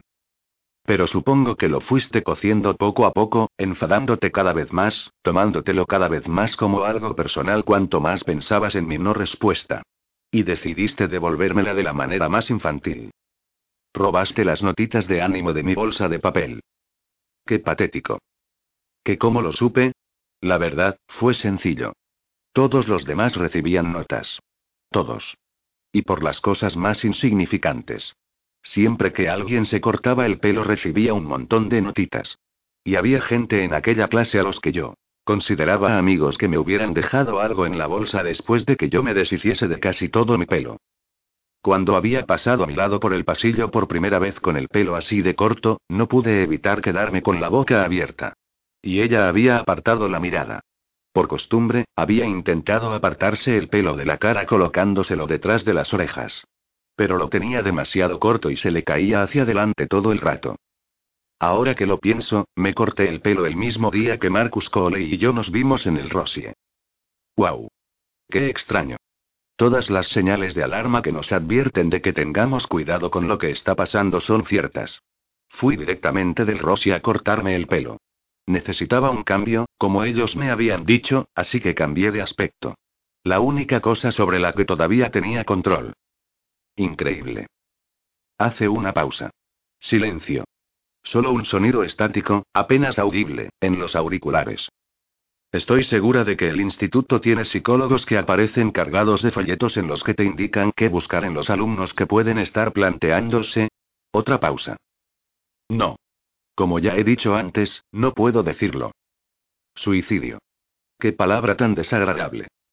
Al día siguiente, cuando encontré mi bolsa vacía, me di cuenta de que pasaba algo. Por lo menos, pensé que algo pasaba. Durante los primeros meses de clase había recibido unas cuatro o cinco notitas. Pero de repente, después de mi delator corte de pelo, nada. Así que esperé una semana después de haberme cortado el pelo. Después dos semanas. Después tres semanas. Nada. Le doy un empujoncito a mi vaso sobre la barra y miro al hombre que está junto a la caja registradora. ¿Puede coger esto? Era hora de averiguar qué estaba pasando. Así que me envié una nota yo misma. Me lanza una mirada dura mientras cuenta el cambio. La chica que está al otro lado de la máquina registradora también me mira. Se toca las orejas. Los auriculares. Estoy escuchando demasiado alto. Lo siento, murmuro. O quizá ni tan solo llega a salirme. Ana, decía la nota, me gusta tu nuevo corte de pelo. Siento no habértelo dicho antes y por si acaso añadí una carita sonriente en violeta. Para evitar la gran vergüenza de que me pillasen dejándome una nota a mí misma, también escribí una nota para la bolsa que estaba al lado de la mía. Y después de clase me acerqué a la estantería y dejé abiertamente la nota en la otra bolsa. Después pasé por casualidad la mano por el interior de mi bolsa, como si mirase si tenía notitas. Y digo como si mirase porque sabía que estaría vacía. Y al día siguiente, no había nada en mi bolsa. La notita había desaparecido. Quizá no te parezca que sea algo tan importante, Zach. Pero ahora espero que lo comprendas. Mi mundo se estaba derrumbando. Necesitaba aquellas notitas. Necesitaba cualquier esperanza que aquellas notas me pudiesen ofrecer. ¿Y tú qué hiciste? Te llevaste aquella esperanza. Decidiste que no me merecía tenerla. Cuanto más escucho estas cintas, más siento que la conozco. No a la Ana de los últimos años, sino a la Ana de los últimos meses. Esa es la Ana a quien estoy comenzando a entender. La Ana del final. La última vez que me había sentido tan cercano a una persona, a una persona que estaba muriendo lentamente, había sido la noche de la fiesta. La noche en la que vi cómo dos coches chocaban en un cruce oscuro. Entonces, igual que ahora, no sabía que alguien estaba muriendo. Entonces, igual que ahora, había un montón de gente alrededor. ¿Pero qué podían haber hecho? La gente que estaba alrededor del coche, intentando tranquilizar al conductor, esperando a que llegase una ambulancia, ¿podrían haber hecho algo por salvarlo? ¿O la gente que se cruzaba con Ana por los pasillos, o se sentaba junto a ella en clase, ¿qué podrían haber hecho? Quizá entonces, igual que ahora, ya era demasiado tarde. Entonces, Zach, ¿cuántas notitas cogiste? ¿Cuántas notitas hubo que yo nunca llegué a leer? ¿Y las leíste? Espero que sí. Por lo menos alguien debería saber lo que piensa en realidad la gente de mí. Miro por encima del hombro. Tony todavía está ahí, masticando una patata frita y poniendo ketchup en una hamburguesa. He de admitir que durante las discusiones en clase yo no me abría mucho. Pero cuando lo hacía, me dio alguien las gracias dejándome una nota en la bolsa. Hubiera sido bonito saber aquello. De hecho, me hubiera animado a abrirme más. Esto no es justo. Si Zach hubiera sabido por lo que estaba pasando a Na, estoy seguro de que no le hubiera robado las notitas. El día en que la nota que me había escrito yo misma desapareció, me quedé ante la puerta de clase y me puse a hablar con una persona con la que nunca había hablado antes. Miraba por encima de su hombro cada pocos segundos, mientras observaba cómo los otros alumnos comprobaban si en sus bolsas había notitas. Seguro que aquello fue muy divertido, Zach. Y entonces te pillé. Con un solo dedo, tocaste la parte de arriba de la bolsa y la giraste lo suficiente para poder mirar dentro. Nada. Así que te dirigiste a la puerta sin tan siquiera mirar tu propia bolsa, lo que me pareció muy interesante. El hombre de detrás de la barra coge mi vaso y limpia la barra con un trapo manchado de chocolate. Por supuesto que eso no prueba nada. Quizá simplemente te gustase saber quién recibía notitas y quién no, con un interés particular en mí.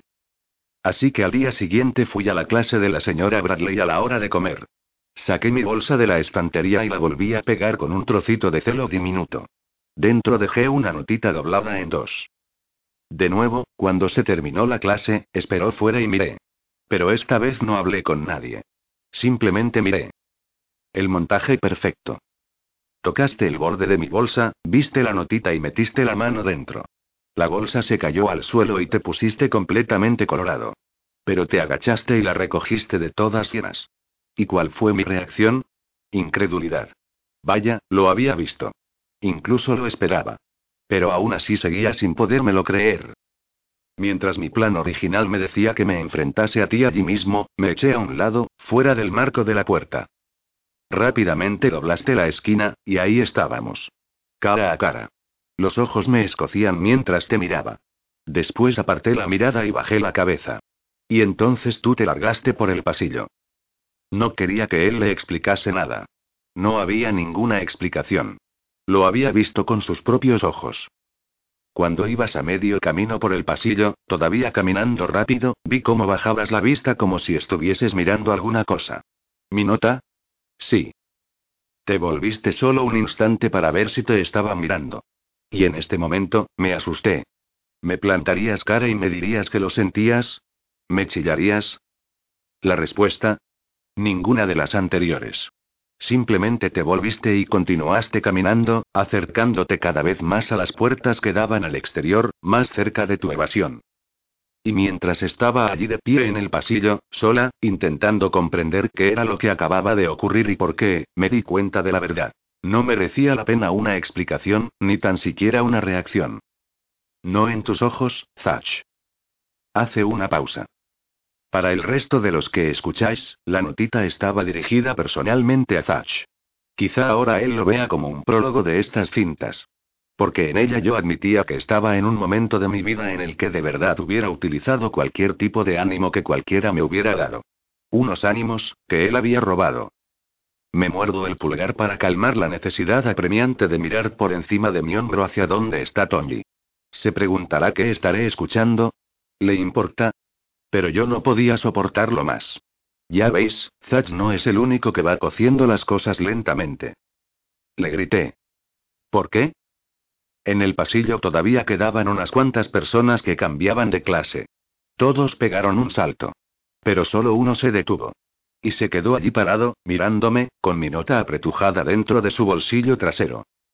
Volví a gritar aquella palabra una y otra vez. Las lágrimas por fin se derramaron, y resbalaron por mi cara. ¿Por qué? ¿Por qué, Zach? Yo había escuchado aquello que Ana se había puesto como una loca sin ninguna razón aparente, dejándose en ridículo delante de un montón de gente. Pero se equivocaban. Tenía una razón. Así que ahora entremos en lo personal. Ya que nos estamos abriendo, de par en par, dejadme que os cuente esto. Mis padres me quieren. Sé que es así. Pero las cosas no han sido fáciles últimamente. No durante el último año. No desde que ya sabéis que abrió a las afueras de la ciudad. Recuerdo que los padres de Ana salían en las noticias cada noche, advirtiendo de que si aquel inmenso centro comercial continuaba adelante, dejaría sin negocio a todas las tiendas del centro. Decían que nadie compraría allí nunca más. Cuando ocurrió aquello, mis padres se volvieron distantes. De repente tenían demasiadas cosas en las que pensar. Demasiada presión para conseguir ganar lo suficiente para mantenernos. Bueno, hablaban conmigo, pero no igual que antes. Cuando me corté el pelo, mi madre ni tan siquiera se dio cuenta. Y por lo que sé, gracias, Zach tampoco se dio cuenta nadie en el instituto. Yo me había dado cuenta. La señora Bradley también tenía una bolsita de papel en la parte trasera de la clase. Estaba colgada con el resto de las nuestras en la estantería giratoria. Podíamos utilizarla, y ella nos animaba a que lo hiciésemos para escribirle notas sobre sus clases. Críticas o no. También quería que le recomendásemos temas para futuras discusiones. Así que eso fue lo que hice yo. Le escribí una nota a la señora Bradley en la que decía, suicidio. Es algo en lo que he estado pensando. No muy seriamente, pero he pensado en ello. Esa era la nota. Palabra por palabra. Y sé que era así palabra por palabra porque la escribí docenas de veces antes de enviarla. La escribía, la tiraba, la escribía, la arrugaba, la tiraba. ¿Pero por qué la escribía, para empezar? Me hacía esa pregunta cada vez que ponía las palabras sobre una hoja nueva. ¿Por qué estaba escribiendo aquella nota? Era mentira. Yo no había estado pensando en aquello. No de verdad. No detalladamente. El pensamiento me venía a la cabeza y yo lo apartaba a un lado.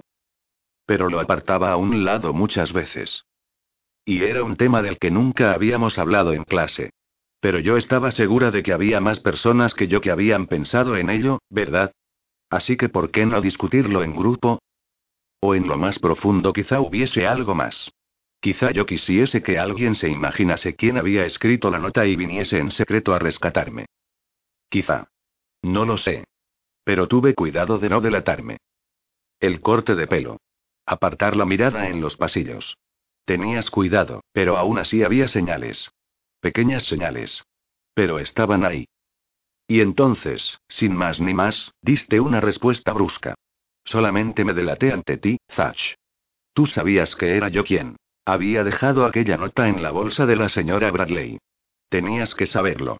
La sacó de su bolsa y la leyó al día siguiente de que yo te pillase. Al día siguiente de que yo tuviese aquel cruce de cables en el pasillo. Unos días antes de tomarse las pastillas, Ana volvió a ser ella misma. Le decía hola a todos los que se cruzaba por el pasillo. Nos miraba a los ojos. Parecía algo muy drástico porque habían pasado meses desde la última vez que se había comportado así. Como la verdadera Ana. Pero no hiciste nada, Zach. Incluso después de que la señora Bradley sacase el tema, no hiciste nada para acercarte a mí. Parecía algo tan drástico, porque realmente lo era. Entonces, ¿qué esperaba yo de la clase? Sobre todo, esperaba escuchar lo que todos tuviesen que decir. Sus pensamientos. Sus sentimientos. Y vaya, me lo dijeron. Una persona dijo que sería difícil ayudar sin saber por qué el chico quería matarse. Y sí, me controlé para no decir. O la chica. Podría ser una chica. Entonces otros comenzaron a meter baza. Si se siente solo, podríamos invitarlo a comer con nosotros al mediodía. Si es por las notas, podríamos echarle una mano. Si es por algo que le pasa en casa, quizá podríamos, no sé, conseguir que alguien le aconseje, un psicólogo o algo así. Pero cualquier cosa que decían, cualquier cosa. Tenía un matiz de fastidio. Entonces una chica, cuyo nombre no importa aquí, dijo lo que todos estaban pensando.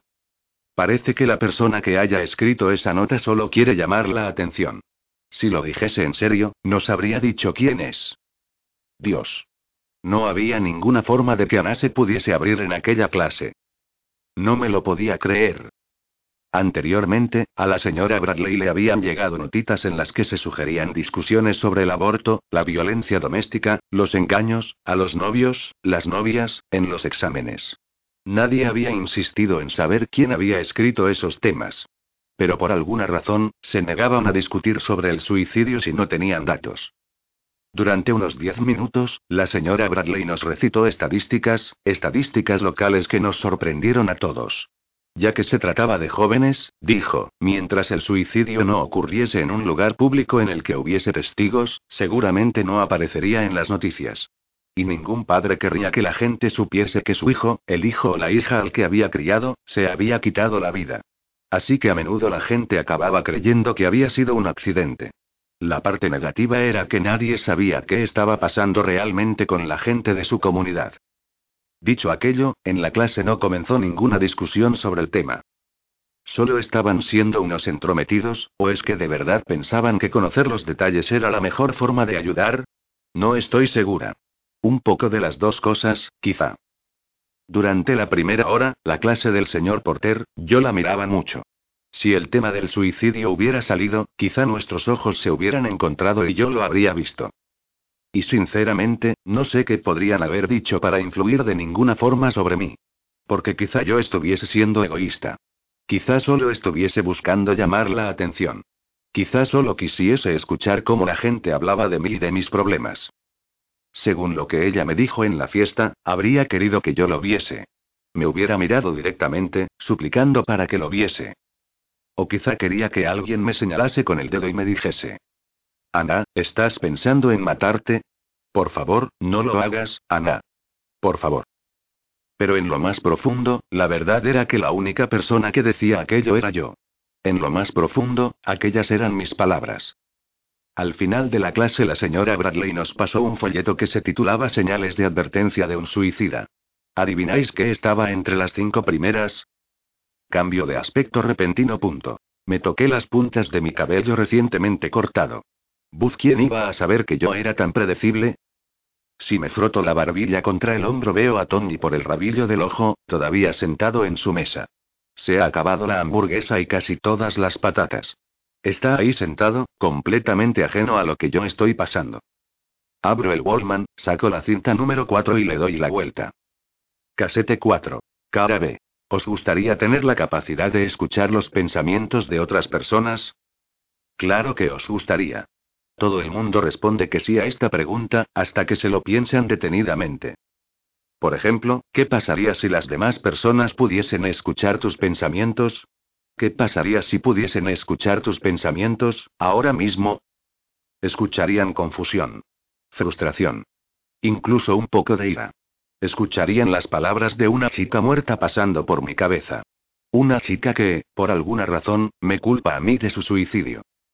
A veces tenemos pensamientos que ni tan solo nosotros comprendemos.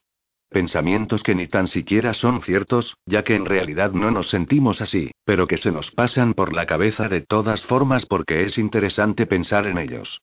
Coloco el servilletero que tengo delante para que la mesa de Tony se refleje en el metal pulido. Él se recuesta hacia atrás y se limpia las manos en una servilleta. Si pudiésemos escuchar los pensamientos de otras personas, escucharíamos cosas ciertas y también cosas que se les pasarían por la cabeza de una forma completamente aleatoria. Y no podríamos diferenciar las unas de las otras. Nos volveríamos locos. ¿Qué será cierto? ¿Qué no lo será? Un millón de ideas, pero ¿qué significan? No tengo ni idea de qué estará pensando Tony. Y él no tiene ni idea de lo que me pasa a mí. No tiene ni idea de que la voz que hay en mi cabeza, la voz que sale de su Wallman, es la de Anna Baker. Eso es lo que me encanta de la poesía.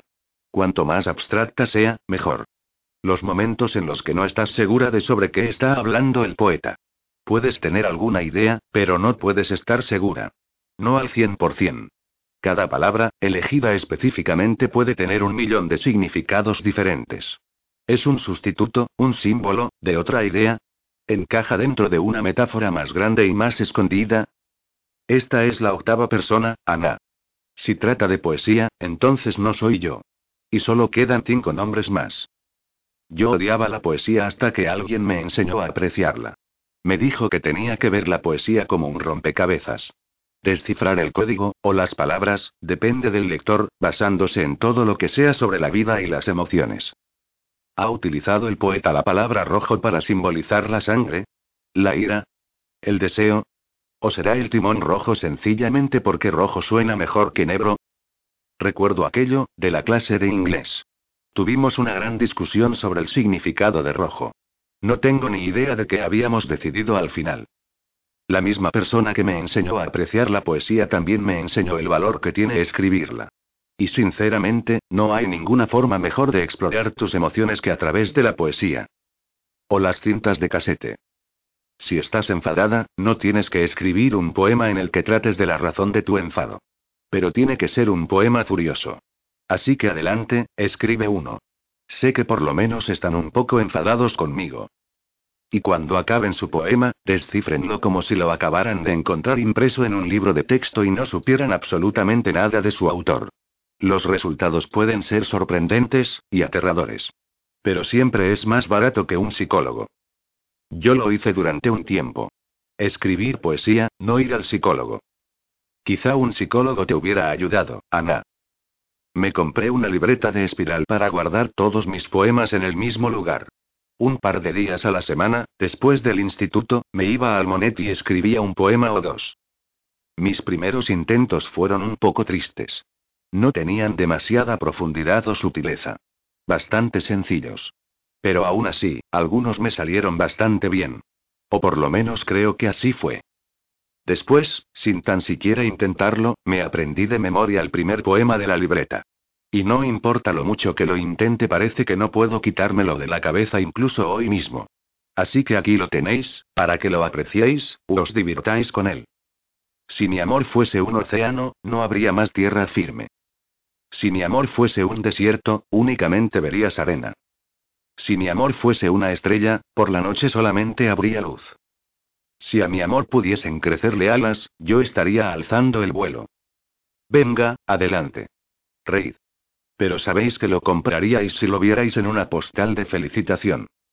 Siento una repentina punzada en lo más profundo de mi pecho. Solo el hecho de saber que iría al Moneta a escribir poesía hacía que los días fuesen más soportables. Si ocurría algo divertido, chocante o hiriente, yo pensaba. Esto se convertirá en un poema fascinante. Por encima de mi hombro veo a Tony saliendo por la puerta. Lo cual me resulta raro. ¿Por qué no se ha parado a decirme adiós? Para mí, supongo, estas cintas son una forma de terapia poética. Veo a Tony meterse en su coche a través del escaparate. Mientras os cuento estas historias, voy descubriendo ciertas cosas. Cosas sobre mí misma, sí, pero también sobre vosotros. Todos vosotros. Enciende las luces. Y cuanto más nos acercamos al final, más conexiones estoy descubriendo. Conexiones profundas. De algunas ya os he hablado, unen una historia con la siguiente. Pero hay otras que no os he contado. El Mustang tiembla cuando Tony enciende el motor. Después, lentamente, el coche arranca. Quizá hayáis descubierto algunas conexiones que yo no. Quizá vayáis un paso por delante de la poetisa. No, Ana. Apenas puedo seguirte. Y cuando diga mis últimas palabras, bueno, probablemente no serán mis últimas palabras, pero las últimas palabras de estas cintas, todo será una apretada y bien interconectada pelota emocional de palabras. Dicho de otra forma, un poema. Mirar el coche de Tony a través del escaparate es como ver una película, con el Mustang saliendo de escena lentamente. Pero las luces no se van desvaneciendo poco a poco, lo que debería ocurrir si continuase dando marcha atrás o girase. En cambio, se detienen. Como si se hubiese parado. Al mirar atrás, veo que dejé de escribir en mi libreta cuando dejé de querer conocerme más a mí misma. Está ahí fuera, sentado en el coche, esperando. ¿Por qué? Si escuchas una canción que te hace llorar y no quieres llorar más, no vuelves a escuchar esa canción. Pero no puedes escaparte de ti misma. No puedes decidir no verte más. No puedes decidir apagar el ruido de tu cabeza. Con los faros de Tony apagados, los ventanales del bar no son más que una extensión de cristal oscuro. Muy de vez en cuando, en el extremo del aparcamiento, se ve algún coche pasar por la carretera y un resplandor brilla de un extremo al otro del ventanal. Pero la única fuente de iluminación fija, a pesar de la distancia, aparece en la esquina superior a la derecha. Una difusa luz rosa y azul. La punta del cartel de neón del Cresmont que asoma sobre los tejados de las tiendas que lo rodean. Dios. ¿Qué no daría yo por revivir aquel verano? Cuando estábamos solos, era tan fácil hablar con Ana. Era tan fácil reír con ella. Pero siempre que había gente alrededor, me volvía tímido. Me echaba atrás. Ya no sabía cómo actuar. En aquella minúscula taquilla pecera, mi única conexión con los demás trabajadores que estaban en el recibidor era un telefonito rojo. No había ningún botón para apretar, solo un receptor. Pero siempre que lo cogía y Ana respondía en el otro extremo, me ponía nervioso. Como si no estuviese llamando desde unos 10 metros de distancia, sino llamándola a casa. Necesito cambio, decía. ¿Otra vez? Respondía ella pero siempre con una sonrisa en la voz.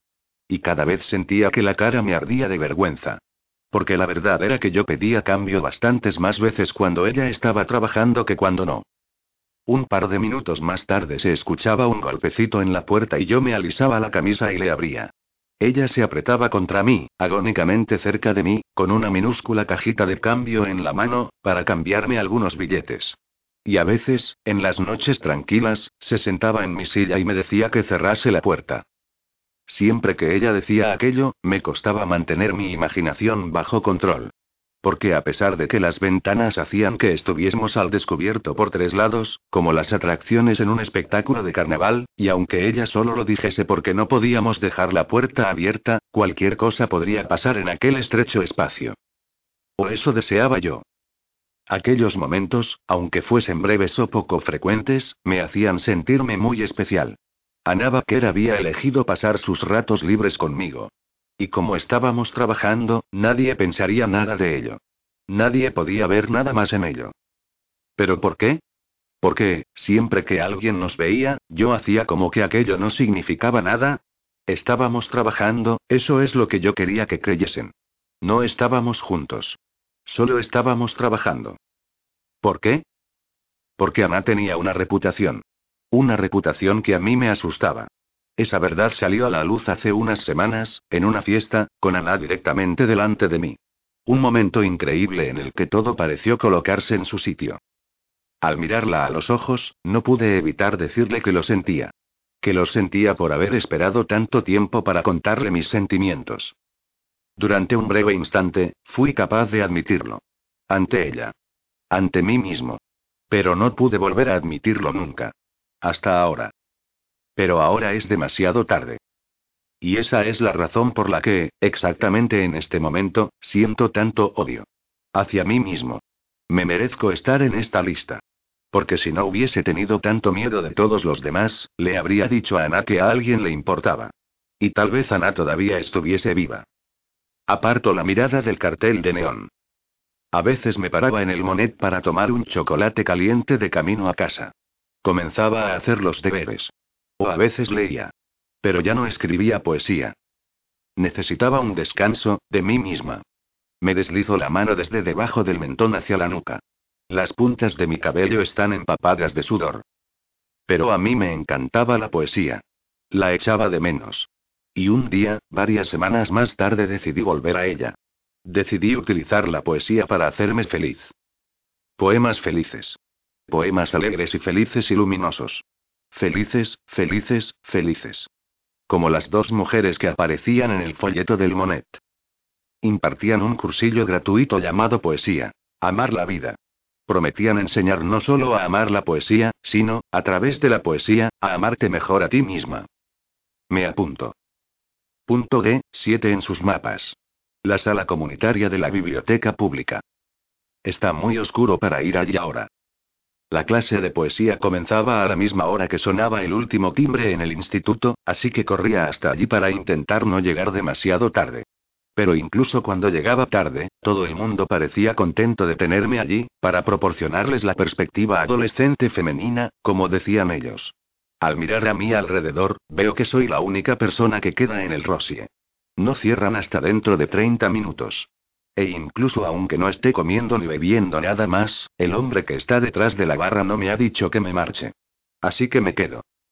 Imaginaos 10 o 12 sillas naranjas colocadas en círculo, con las mujeres felices del folleto sentadas en los extremos opuestos. El único problema era que, desde el primer día, no eran felices.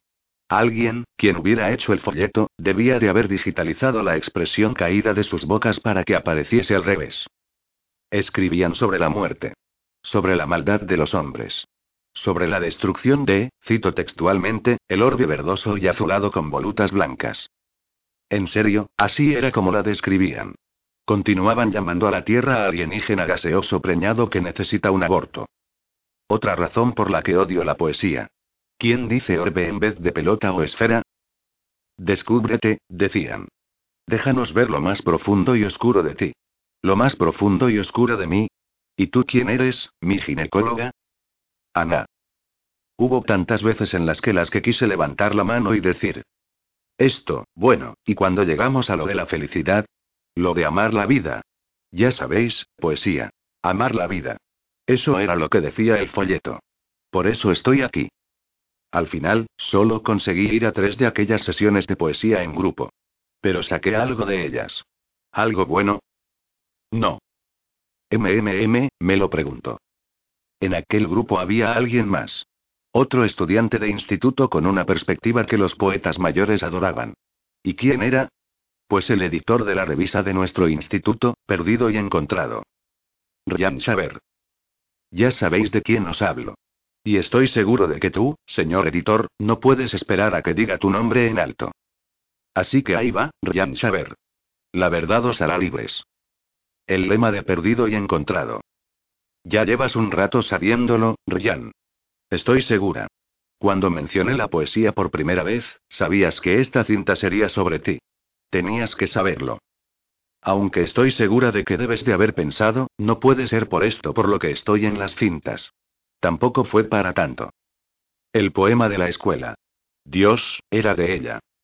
Recuerda, lo que estoy construyendo aquí es una apretada y bien interconectada pelota emocional de palabras. Cierro los ojos apretándolos mucho, cubriéndomelos con la mano. Aprieto mucho los dientes, los músculos de la mandíbula me queman, para no gritar. O llorar. No quiero que ella lo lea. No quiero escuchar ese poema en su voz. ¿Os gustaría escuchar el último poema que escribí antes de dejar la poesía? ¿Antes de dejar la poesía para mejor? No. Bien. Pero ya lo habéis leído. Es muy famoso en nuestro instituto.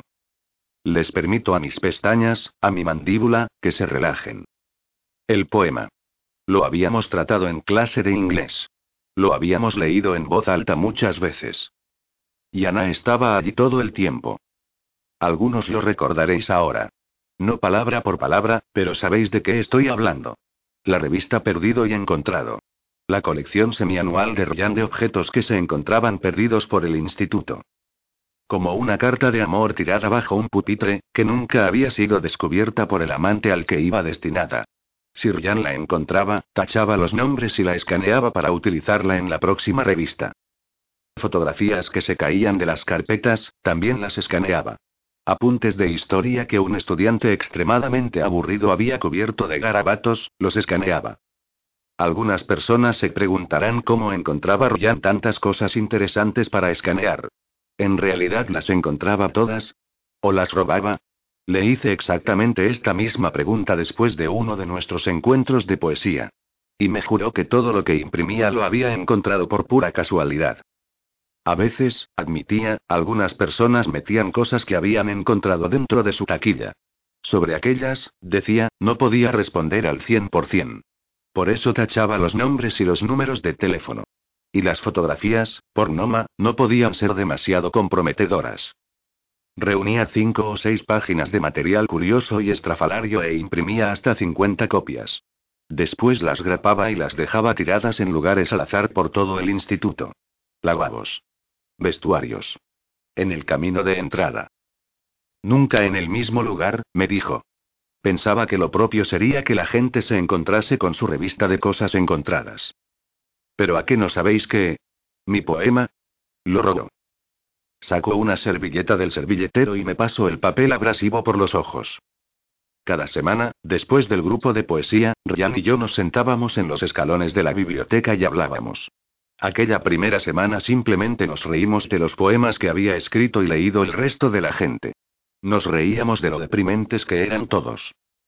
¿No se suponía que esto nos tenía que hacer felices? preguntó él. Parecía ser que se había apuntado por la misma razón que yo. Levanto la vista. El hombre da detrás de la barra está cerrando una pesada bolsa de basura. Es hora de cerrar.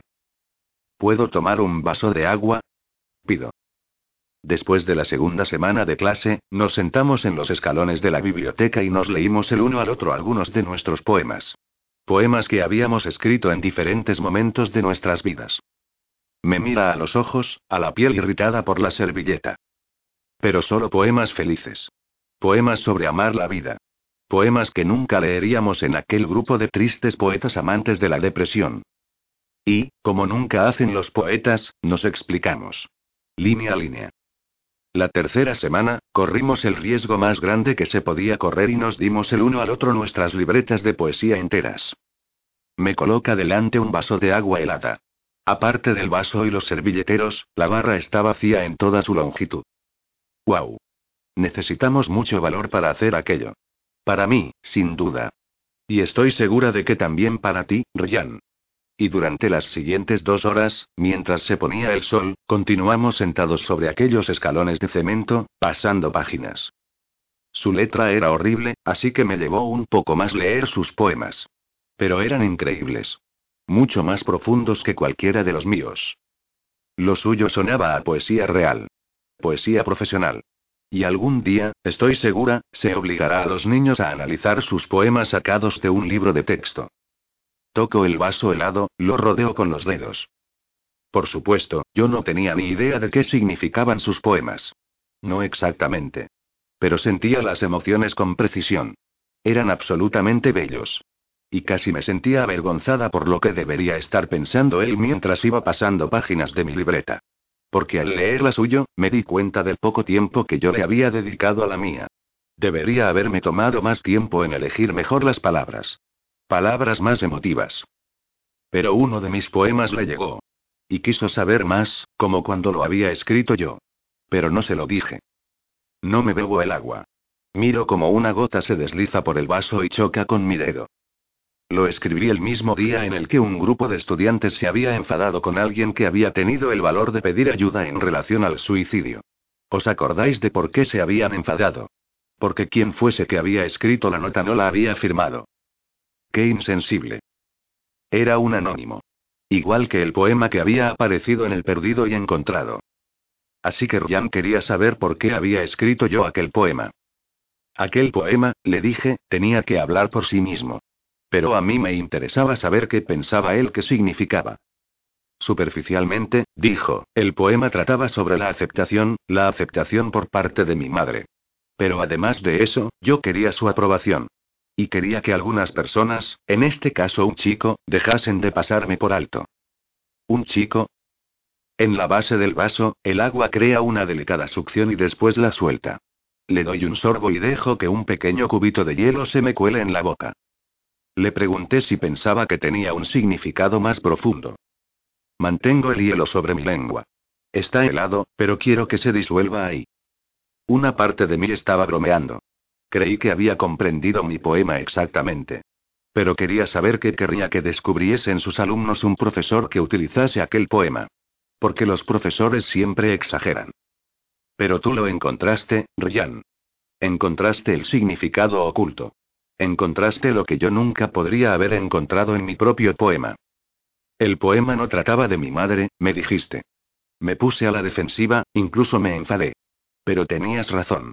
Y yo sentí miedo, y tristeza, ante mis propias palabras. Me dijiste que había escrito aquel poema porque tenía miedo de tratar conmigo misma. Y había utilizado a mi madre de excusa, acusándola de no apreciarme o aceptarme, cuando en realidad debería estar diciendo aquellas palabras ante un espejo. ¿Y el chico? Pregunté, ¿qué representa? Soy yo. Oh, Dios. Soy yo. Ahora lo sé. Me cubro las orejas. No para bloquear cualquier ruido del exterior. El bar está completamente en silencio. Pero quiero sentir sus palabras, todas ellas, tal y como las dice. Mientras esperaba una respuesta, busqué un pañuelo de papel en mi mochila. Sabía que en cualquier momento podría echarme a llorar. Me dijiste que no había ningún chico que estuviese pasando de mí más de lo que yo estaba pasando de mí misma. Por lo menos, aquello era lo que tú pensabas que significaba. Y por eso me preguntaste por el poema. Sentiste que era incluso más profundo de lo que podías imaginar. Bueno, Ryan, tenías razón. Era bastante, bastante más profundo que aquello. Y si sabías aquello, si aquello fue lo que pensaste, ¿por qué me robaste el cuaderno? ¿Por qué imprimiste mi poema, el poema, que tú mismo llamaste aterrador, en el perdido y encontrado? ¿Por qué dejaste que otras personas lo leyesen? Y lo diseccionasen. Y se riesen de él. Aquel poema no se había perdido nunca, Ryan. Y tú nunca lo encontraste, así que no formaba parte de tu colección. Pero fue en tu colección exactamente donde otras personas lo encontraron.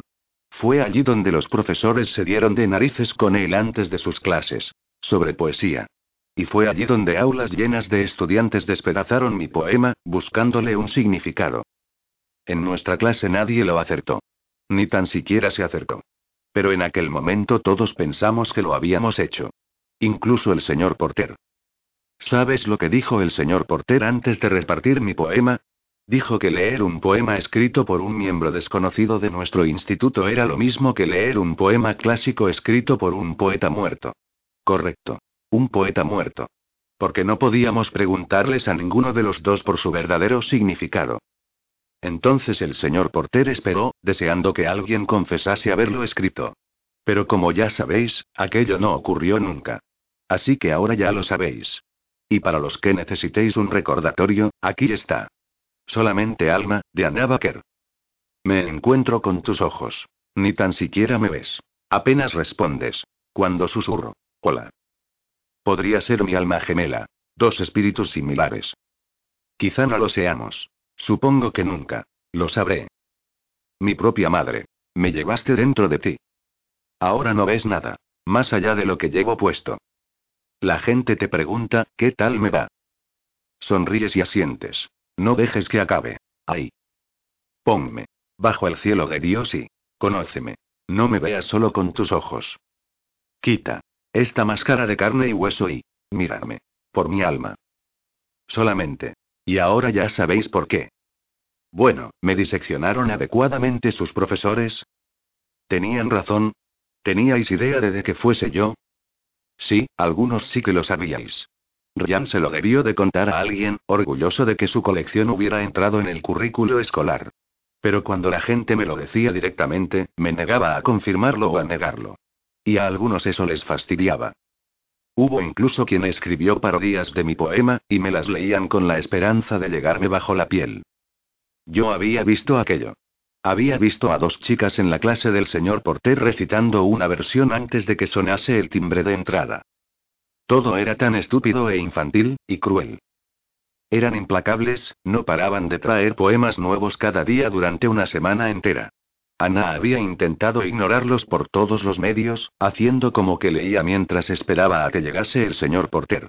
A que la clase comenzase para rescatarla. No parece que sea algo tan importante, ¿verdad? No, quizá para vosotros no lo sea. Pero la escuela ya no era un refugio seguro para mí desde hacía tiempo. Y después de tus aventuritas fotográficas, Tiller, mi casa tampoco era ya segura. Ahora, de repente, incluso mis propios pensamientos se exponían para ridiculizarlos. Una vez, en clase del señor Porter, cuando aquellas chicas la estaban picando, Ana había levantado la vista. Sus ojos se cruzaron con los míos durante un instante. Un flash. Pero ella sabía que yo la miraba. E incluso aunque nadie más lo viese, me di la vuelta. Se había quedado sola. Muy bonito, Ryan. Gracias. Eres un verdadero poeta. Me quito los auriculares de las orejas y me los dejo colgando en el cuello. No sé qué es lo que te pasa, dice el hombre desde el otro lado de la barra. Pero no cogeré tu dinero, sopla dentro de una pajita y aprieta los dos extremos cerrándolos. Niego con la cabeza y busco mi cartera. No, pagaré. Aprieta y aprieta la pajita. Lo digo en serio. Solo era un batido.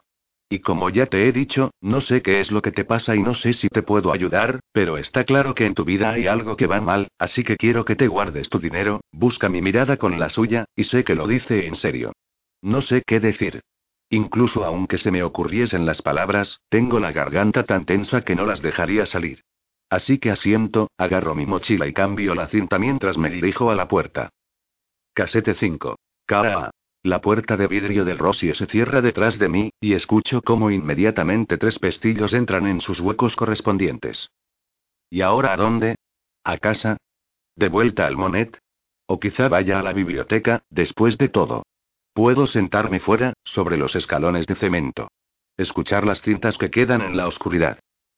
Clay. Es la voz de Tony. Unos brillantes faros de coche se encienden y se apagan tres veces. La ventanilla del lado del conductor está bajada y la mano estirada de Tony me hace un gesto para que me acerque. Me subo la cremallera de la cazadora y me acerco hasta la ventanilla. Pero no me inclino hacia ella. No tengo ganas de hablar. Ahora no. Tony y yo nos conocemos desde hace años, de hacer trabajos juntos y bromear en clase. Pero en todo este tiempo nunca hemos tenido una conversación profunda. Ahora me temo que quiere tener una. Lleva aquí sentado todo este rato. Simplemente sentado en el coche. Esperando. ¿Qué otra cosa podría tener en la cabeza? No me mira. En lugar de eso, se echa hacia afuera para colocar el espejo retrovisor con el pulgar. Después cierra los ojos y deja caer la cabeza hacia atrás. Entra, Clay. ¿Va todo bien? Tras una breve pausa, asiente lentamente. Rodeo el coche por la parte delantera, abro la puerta del copiloto y me siento, manteniendo un pie sobre el asfalto. Me coloco la mochila, dentro de la cual está la caja de zapatos de Ana, sobre el regazo. Cierra la puerta, dice. ¿A dónde vamos? Venga, Clay. Cierra la puerta, gira la manilla que hay en su puerta y la ventanilla se cierra. Fuera hace frío, su mirada se desliza sobre el salpicadero, la radio y después el volante. Pero a mí no me mira. En el momento en el que cierro la puerta, como si apretase el gatillo de una pistola que da la salida, comienza. Eres la novena persona a la que he tenido que seguir, Clay. ¿Qué? ¿De qué estás hablando? El segundo juego de cintas, dice. Ana iba en serio. Las tengo yo. Dios, me cubro la cara con las dos manos. El latido ha vuelto a instalarse tras mi ceja. Lo aprieto con la base de la palma de la mano. Bien fuerte. No pasa nada, dice. No puedo mirarle. ¿Qué sabe él? De mí. ¿Qué ha escuchado? ¿Por qué no pasa nada? ¿Qué estabas escuchando ahí dentro? ¿Qué? ¿Qué cinta? Puedo intentar negarlo, hacer como si no tuviese ni idea de qué me está hablando. O puedo salir de este coche y marcharme. Pero de cualquier forma, lo sabe. No pasa nada, Clay. Sinceramente. ¿Qué cinta? Con los ojos todavía cerrados, aprieto los nudillos contra la frente. La de Ryan, digo. El poema, después le miro. Reclina la cabeza hacia atrás, con los ojos cerrados. ¿Qué? Pregunto. No hay respuesta. ¿Por qué te las dio a ti? Toca el llavero que cuelga del contacto. ¿Te importa si conduzco mientras escuchas la siguiente cinta? Dime por qué te las dio a ti. Te lo diré, dice si escuchas la siguiente cinta ahora mismo. ¿Por qué? Clay, no estoy de broma. Escucha la cinta. Entonces responde a mi pregunta. Porque es sobre ti, Clay, suelta las llaves. La siguiente cinta es sobre ti. Nada. El corazón no me da un vuelco. No parpadeo. No respiro. ¿Y entonces? De un golpe echo el brazo hacia atrás y clavo el codo en el asiento. Después lo golpeo contra la puerta y quiero darme cabezazos de lado contra la ventana. Pero en lugar de eso me doy un cabezazo contra el reposacabezas. Tony me pone una mano en el hombro. Escúchala, dice. Y no salgas del coche. Enciende el motor. Vuelvo la cabeza en dirección a él, las lágrimas me resbalan por la cara. Pero él mira hacia adelante. Abro la tapa del Wallman y saco la cinta. La quinta cinta. Un número 9 escrito en azul oscuro en una esquinita. Mi cinta. Soy el número 9. Meto la cinta en el Wallman y, mientras sostengo el reproductor con las dos manos, lo cierro como si fuese un libro. Tony mete la marcha del coche y atraviesa el aparcamiento vacío, en dirección a la calle. Sin mirar, paso el dedo gordo por la parte superior del Wallman, y palpo el botón que me introducirá en la historia. Oh Romeo, Romeo. ¿Por qué eres tú Romeo? Mi historia. Mi cinta. Así es como comienza. Buena pregunta, Julieta. Y ojalá supiese la respuesta. Tony grita por encima del motor. Clay, no pasa nada. Para ser completamente sincera, nunca hubo un momento en el que me dijese, Clay Jensen, es miel. Con solo escuchar mi nombre, el dolor de mi cabeza se duplica. Siento un retorcimiento agónico en el corazón. Ni tan siquiera estoy segura de cuánto del Clay Jensen real llegue a conocer con el paso de los años. La mayoría de las cosas que sabía de él eran información de segunda mano. Y por eso era por lo que quería conocerle mejor. Porque todo lo que escuchaba, y me refiero a todo de verdad, era bueno. Era una de esas cosas en las que, una vez te das cuenta, no puedes dejar de fijarte. Kristen Renner, por ejemplo. Siempre lleva ropa negra. Pantalones negros. O zapatos negros. Camiseta negra. Si lleva una chaqueta negra, y es la única cosa negra que lleva, no se la quita en todo el día. La próxima vez que la veáis os fijaréis. Y entonces no podréis dejar de fijaros. Steve Oliver es igual. Siempre que levanta la mano para decir alguna cosa o hacer una pregunta, siempre comienza con la palabra bueno. Señor Oliver. Bueno, si Thomas Jefferson era propietario de esclavos.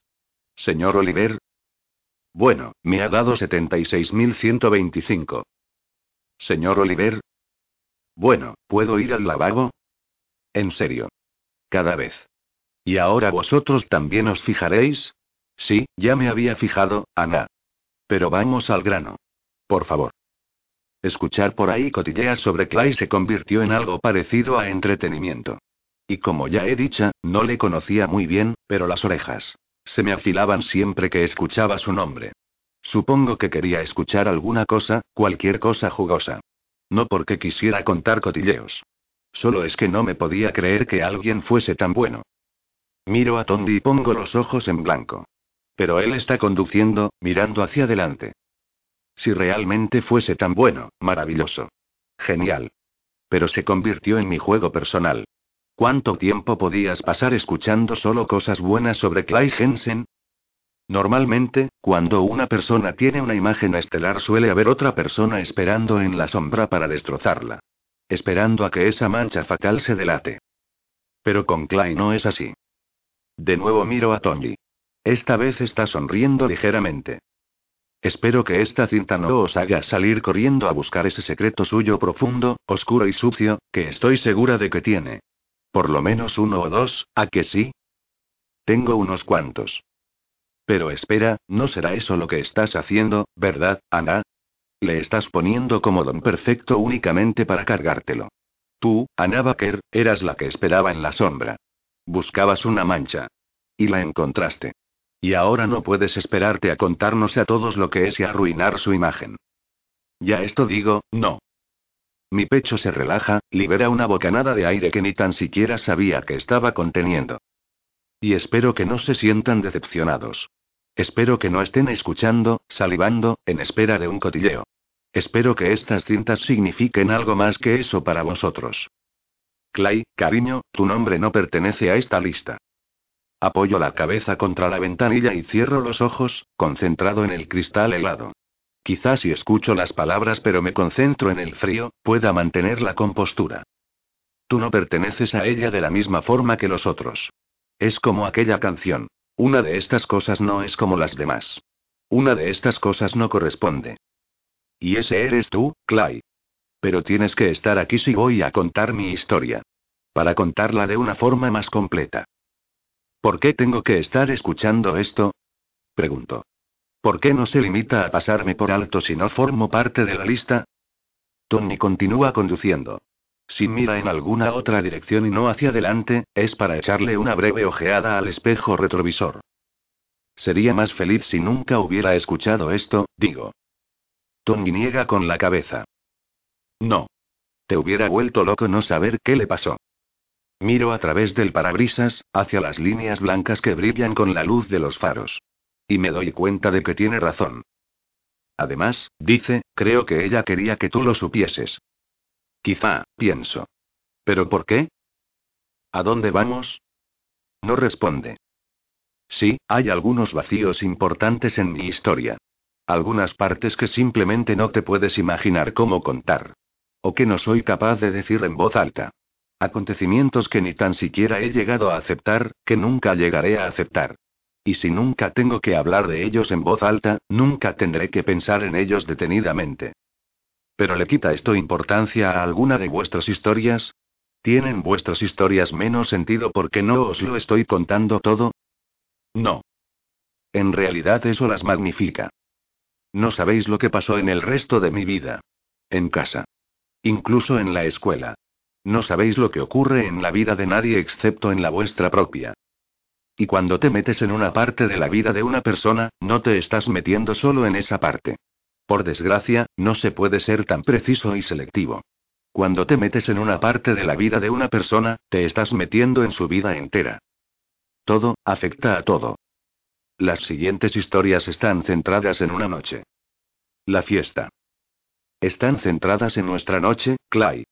Y tú sabes lo que quiero decir con nuestra noche porque, durante todos los años que pasamos yendo a la misma escuela o trabajando juntos en el cine, solo hubo una noche en la que conectamos en la que conectamos de verdad. Aquella noche también arrastra esta historia a muchos de vosotros, a uno, por segunda vez. Una noche cualquiera que ninguno de vosotros puede hacer que desaparezca. Odié aquella noche. Incluso antes de estas cintas la odiaba. Aquella noche había corrido para decirle a una anciana que su marido estaba bien. Que todo iría bien. Pero mentía. Porque mientras yo corría para tranquilizar a su esposa, el otro conductor se estaba muriendo. Y cuando el anciano llegó a casa junto a su esposa, lo sabía. Con un poco de suerte nadie escuchará estas cintas excepto aquellos que estáis en la lista, con lo que cualquier cambio que puedan aportarle a vuestras vidas será cuestión exclusivamente vuestra. Por supuesto, si las cintas salen a la luz, tendrán que arreglárselas con unas consecuencias que estarán totalmente fuera de su control. Así que deseo sinceramente que se las estén pasando. Miro a Tony. ¿De verdad lo haría? ¿Sería capaz? ¿Le daría a alguien las cintas de la lista? ¿A quién? Para algunos de vosotros, esas consecuencias serán mínimas. Quizá vergüenza. O bochorno. Pero para otros es difícil de decir. ¿Perder su trabajo? ¿La cárcel? Así que mantengamos esto entre nosotros, ¿sí? Así que Clay, se suponía que yo no tendría que haber ido a aquella fiesta. Estaba invitada, pero se suponía que no iría. Mis notas bajaban muy rápido. Mis padres les pidieron informes semanales a los profesores. Y al ver que en ninguno aparecían mejoras, me castigaron. Para mí estar castigada significaba que tenía una hora para volver a casa después de la escuela. Una hora era mi único tiempo libre hasta que mis notas subiesen. Estamos parados en un semáforo. Y aún así. Tony continúa mirando hacia adelante. ¿Es que quiere evitar verme llorar? Porque no tiene de qué preocuparse, no estoy llorando. Ahora mismo no. Durante uno de mis momentos de cotilleo sobre Clay Jensen, me enteré de que irías a aquella fiesta. ¿Qué? ¿Clay Jensen en una fiesta? Lo nunca visto. Yo estudio los fines de semana. En la mayoría de las clases tenemos exámenes los lunes. No es culpa mía. Aquel no fue solo mi primer pensamiento, también era de lo que hablaba la gente que estaba a mi alrededor. Nadie se podía imaginar. ¿Por qué nunca se te veía en las fiestas? Por supuesto, tenían todo tipo de teorías. Pero ¿a qué no sabes el qué? Correcto. Ninguna era mala. Dame un respiro. Como ya sabéis, ya que Tiller no es lo bastante alto para mirar por una ventana del segundo piso, escaparme de mi habitación no fue tarea difícil. Y aquella noche tenía que hacerlo. Pero no os precipitéis en sacar conclusiones. Antes de aquella noche solo me había escapado de casa dos veces. Vale, tres veces. Quizá cuatro. Como máximo. Para los que no sepáis de qué fiesta estoy hablando, hay una estrellita roja en sus mapas. Una estrellita roja grande y gorda y completamente pintada. C6. 512 de Cotonwood. ¿Es ahí a donde vamos? Ah, así que quizá algunos lo sepáis. Ahora algunos ya sabéis exactamente dónde aparecéis. Pero tendréis que esperar hasta que salgan sus nombres para escuchar lo que tengo que decir. Para escuchar cuánto cuento. Aquella noche decidí que estaría bien ir a la fiesta caminando. Sería relajante. Aquella semana había llovido mucho, y recuerdo que las nubes todavía colgaban del cielo gruesas y bajas. Además el aire estaba caliente para ser aquella hora de la noche. Mi tiempo ideal. También el mío. Pura magia. Es divertido. Al pasar al lado de las casas de camino a la fiesta, me sentía como si la vida tuviese muchas posibilidades. Infinitas posibilidades. Y por primera vez en mucho tiempo, sentí esperanza. Yo también. Me había obligado a salir de casa e ir a aquella fiesta. Estaba preparado para que ocurriese algo. Algo emocionante. ¿Esperanza? Bueno, supongo que interpreté un poco mal las cosas. ¿Y ahora? Sabiendo lo que ocurrió entre Ana y yo, ¿habría ido igualmente? Incluso si no hubiera cambiado nada, Sencillamente era la calma que precede a la tormenta. Lo hubiera hecho, sí. Incluso si el resultado hubiera sido el mismo. Llevaba una falda negra con un jersey con capucha a juego. Y de camino allí di un rodeo de tres manzanas para pasar por delante de mi antigua casa, en donde vivíamos cuando llegamos aquí. La primera estrellita roja de la primera cara de la primera cinta. La luz del porche estaba encendida y, en el garaje, había un coche con el motor encendido. Pero la puerta del garaje estaba cerrada. ¿Soy yo el único que sabe esto? ¿Alguien más sabía que era allí donde vivía? El hombre del accidente. El hombre que mató con su coche a un chico de nuestro instituto. Paré de caminar y, durante un tiempo que parecieron varios minutos, me quedé mirando desde la acera. Hipnotizada. Había otra familia en mi casa. No tenía ni idea de quiénes eran ni cómo eran, ni cómo eran sus vidas. La puerta del garaje comenzó a levantarse y, entre el brillo de las luces traseras rojas, la silueta de un hombre empujó la pesada puerta hasta arriba. Entró en el coche, lo sacó a la entrada marcha atrás y se largó. ¿Por qué no se detuvo? ¿Por qué no me preguntó qué hacía allí de pie mirando hacia su casa? Es algo que no sé. Quizá pensase que estaba esperando a que saliese de la entrada para continuar con mi feliz camino. Pero fuese cual fuese la razón, me parecía surrealista. Dos personas, él y yo, una casa. Y se marchó sin tener ni idea de su relación conmigo, la chica que estaba en la acera. Y por alguna razón, en aquel momento, sentí el aire pesado. Lleno de soledad. Y aquella soledad se quedó conmigo durante el resto de la noche. Incluso los mejores momentos de la noche se vieron afectados por aquel incidente, por aquel no incidente ante mi antigua casa. Su falta de interés en mí fue un recordatorio. A pesar de que yo hubiera tenido mi historia en aquella casa, no importaba. Las cosas no pueden volver a ser como eran antes. Como tú pensabas que eran. Lo único que tienes de verdad, es el ahora. Algunos de los que aparecemos en las cintas tampoco podemos volver atrás. Nunca podremos no haber encontrado un paquete en la puerta de casa. O en el buzón. Desde aquel momento en adelante, somos diferentes.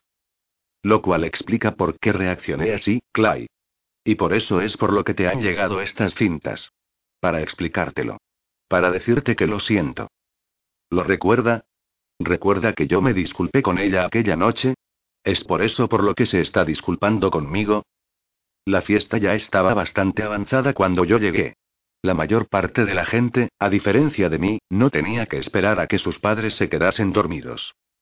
Por la puerta de entrada andaba el grupito habitual, borrachos hasta estar fuera de sí, que saludaba a todo el mundo con un vaso de cerveza levantado. Creía que Ana sería una palabra difícil de arrastrar, pero los tíos lo hicieron bastante bien. La mitad se quedaron repitiendo mi nombre, intentando entenderlo bien, mientras la otra mitad reía. Pero eran inofensivos. Los borrachos divertidos son un buen aliciente para una fiesta. No buscan pelea. No quieren ligar. Solo quieren emborracharse y reír. Recuerdo a aquellos tíos. Eran como las mascotas de la fiesta. Clay. ¿Qué haces aquí? Ja, ja, ja. La música estaba alta y nadie bailaba. Podría haber sido una fiesta cualquiera, excepto por un detalle. Clay Jensen. Estoy segura de que escuchaste un montón de comentarios sarcásticas al llegar, pero cuando yo llegué, para todos los demás tú eras un elemento más de la fiesta. Pero a diferencia de todos los demás, tú eras la razón por la que yo había ido. Con todo lo que estaba pasando en mi vida, en mi cabeza, quería hablar contigo. Hablar de verdad. Solo por una vez. Una oportunidad que parecía que nunca teníamos en el instituto. O en el trabajo. Una oportunidad de preguntarnos. ¿Y tú quién eres? No tuvimos esa oportunidad porque yo tenía miedo. Miedo de no tener ninguna posibilidad contigo. Eso era lo que pensaba. Y me iba bien. Porque y si tenía que conocerte y después resultaba que eras como la gente decía que eras. Y si no fueses la persona que yo deseaba que fueras. Aquello sería lo que más daño me habría hecho. Y cuando estaba en la cocina, haciendo cola para rellenar mi vaso por primera vez, apareciste detrás de mí. Ana Baker, dijiste, y me di la vuelta hacia ti. Ana, hola. Cuando ella había llegado, cuando había entrado por la puerta, me había pillado con la guardia baja. Y me había dado la vuelta como un fray y había salido corriendo por la cocina, directamente hacia la parte de atrás. Era demasiado pronto, me había dicho a mí mismo. Había ido a la fiesta diciéndome que si aparecía Ana Baker, iba a hablar con ella. Ya era hora. No me importaba quién estuviese allí, yo iba a mantener la mirada fija en ella y hablaríamos. Pero cuando entró me volví loco. No me lo podía creer. Ahí estabas, salido de la nada. No, no de la nada. Primero había estado dando vueltas por el jardín trasero, maldiciéndome por ser un chiquillo asustadizo. Después me permití entrar por la puerta, con todas las intenciones de irme a casa. Pero en la acera me animé un poco. Volví a entrar por la puerta delantera. Los borrachos me volvieron a saludar, y yo fui directamente donde estabas tú. Cualquier cosa menos salido de la nada. No sé por qué, dijiste. Pero creo que tenemos que hablar. Me había armado de todo el valor del mundo para continuar aquella conversación. Valor y dos vasos de plástico de cerveza. Y yo acepté, seguramente con la sonrisa más tonta del mundo pegada a la cara. No. Era la más hermosa. Y entonces vi el marco de la puerta que tenías detrás de ti, que daba a la cocina. En él había un montón de marcas de bolígrafo y lápiz dibujadas, que dejaban constancia de lo rápido que crecían los niños de la casa. Y recordé ver a mi madre borrar aquellas marcas de la puerta de nuestra antigua cocina, preparándose para vender la casa y mudarnos aquí. Había visto aquello. Había visto algo en tus ojos cuando mirabas más allá de mi hombro. Pero bueno, el caso es que tú miraste mi vaso vacío, echaste la mitad de tu bebida dentro de él y me preguntaste si ahora sería un buen momento para hablar. Por favor, no malinterpretéis esto, gente. Sí, suena de venga, vamos a emborrachar a la chica, pero no era eso. A mí no me pareció que lo fuese. No era eso. Nadie se lo va a tragar, pero es la verdad. Porque si fuese así, me habría animado a que me llenase el vaso entero. Así que fuimos hasta el salón, donde vimos que un lado del sofá ya estaba ocupado. Por Jessica Davis y Justin Foley. Pero había mucho espacio en el otro lado, así que nos sentamos. ¿Y qué fue lo primero que hicimos? Dejamos los vasos y nos pusimos a hablar. Pasó, simplemente, así. Ella tenía que saber que eran ellos. Jessica y Justin. Pero no dice sus nombres. El primer chico al que había besado estaba besando a la chica que le había pegado en el monet. Era como si no pudiese escapar de su pasado. Todo lo que podía haber deseado estaba ocurriendo. Las preguntas eran personales, como si estuviésemos recuperando el tiempo que habíamos dejado pasar. Pero no eran preguntas que sintiésemos como intrusivas. Su voz, si eso es algo físicamente posible, sale de los auriculares muy cálida. Me coloco las manos sobre las orejas para evitar que sus palabras se escapen. Y no eran intrusivas. Porque yo quería que tú me conocieses. Había sido maravilloso. No podía creerme que Ana y yo estuviésemos por fin hablando. Hablando de verdad. Y no quería que se acabase. Me encantó hablar contigo, Ana. Parecía que pudieses conocerme. Que pudieses entender cualquier cosa que yo te dijese. Y cuanto más hablábamos, más me daba cuenta de por qué. Nos emocionaban las mismas cosas. Nos afectaban las mismas cosas. Podrías haberme contado cualquier cosa, Ana. Aquella noche no había nada prohibido. Me hubiera quedado allí hasta que te hubieras abierto y lo hubieras dejado salir todo, pero no lo hiciste. Quería contarte todo. Y aquello me dolía porque había algunas cosas que daban mucho miedo. Algunas cosas que ni siquiera yo entendía. ¿Cómo le podía contar a alguien, a alguien con quien estaba hablando de verdad por primera vez todo lo que se me pasaba por la cabeza? No podía. Era demasiado pronto. Pero no lo era. O quizá fuese demasiado tarde. Pero ahora me lo estás contando. ¿Por qué has esperado hasta ahora? Sus palabras ya no son cálidas. Quizá ella quisiera que yo las escuchase así, pero en cambio me están quemando. En la cabeza. En el corazón. Clay, no parabas de decir que sabías que las cosas fluirían con facilidad entre nosotros. Que te habías sentido así durante mucho tiempo, dijiste. Que sabías que nos llevaríamos bien. Que conectaríamos. Pero ¿cómo? Nunca me lo llegaste a explicar. ¿Cómo podías saberlo? Porque yo sabía lo que decía de mí la gente. Había escuchado todos los rumores y mentiras que siempre formarían parte de mí. Yo sabía que no eran ciertos, Ana. Vaya, esperaba que no fuesen ciertos. Pero tenía demasiado miedo de averiguarlo. Me estaba desmoronando. Si hubiera hablado contigo antes, podríamos haber sido, podríamos, no lo sé. Pero para entonces las cosas ya habían llegado demasiado lejos. Ya había tomado una decisión. No la de acabar con mi vida. Todavía no. Había decidido pasar por la escuela como si flotase. No tener confianza con nadie nunca. Aquel era mi plan. Me graduaría y después me largaría. Pero entonces fui a una fiesta. Fui a una fiesta para encontrarme contigo. ¿Por qué lo había hecho? ¿Para hacerme sufrir? Porque eso era lo que estaba haciendo, odiarme a mí misma por haber esperado tanto. Odiarme porque no era justo para contigo. La única cosa que no es justa son estas cintas, Ana, porque yo estaba allí para ti. Estábamos hablando. Podrías haberme dicho cualquier cosa. Habría escuchado absolutamente cualquier cosa. En cuanto a la pareja que estaba sentada a nuestro lado en el sofá, la chica estaba borracha y reía y me golpeaba con bastante frecuencia. Al principio era divertido, pero me harté bastante rápido. ¿Por qué no dicen a su nombre?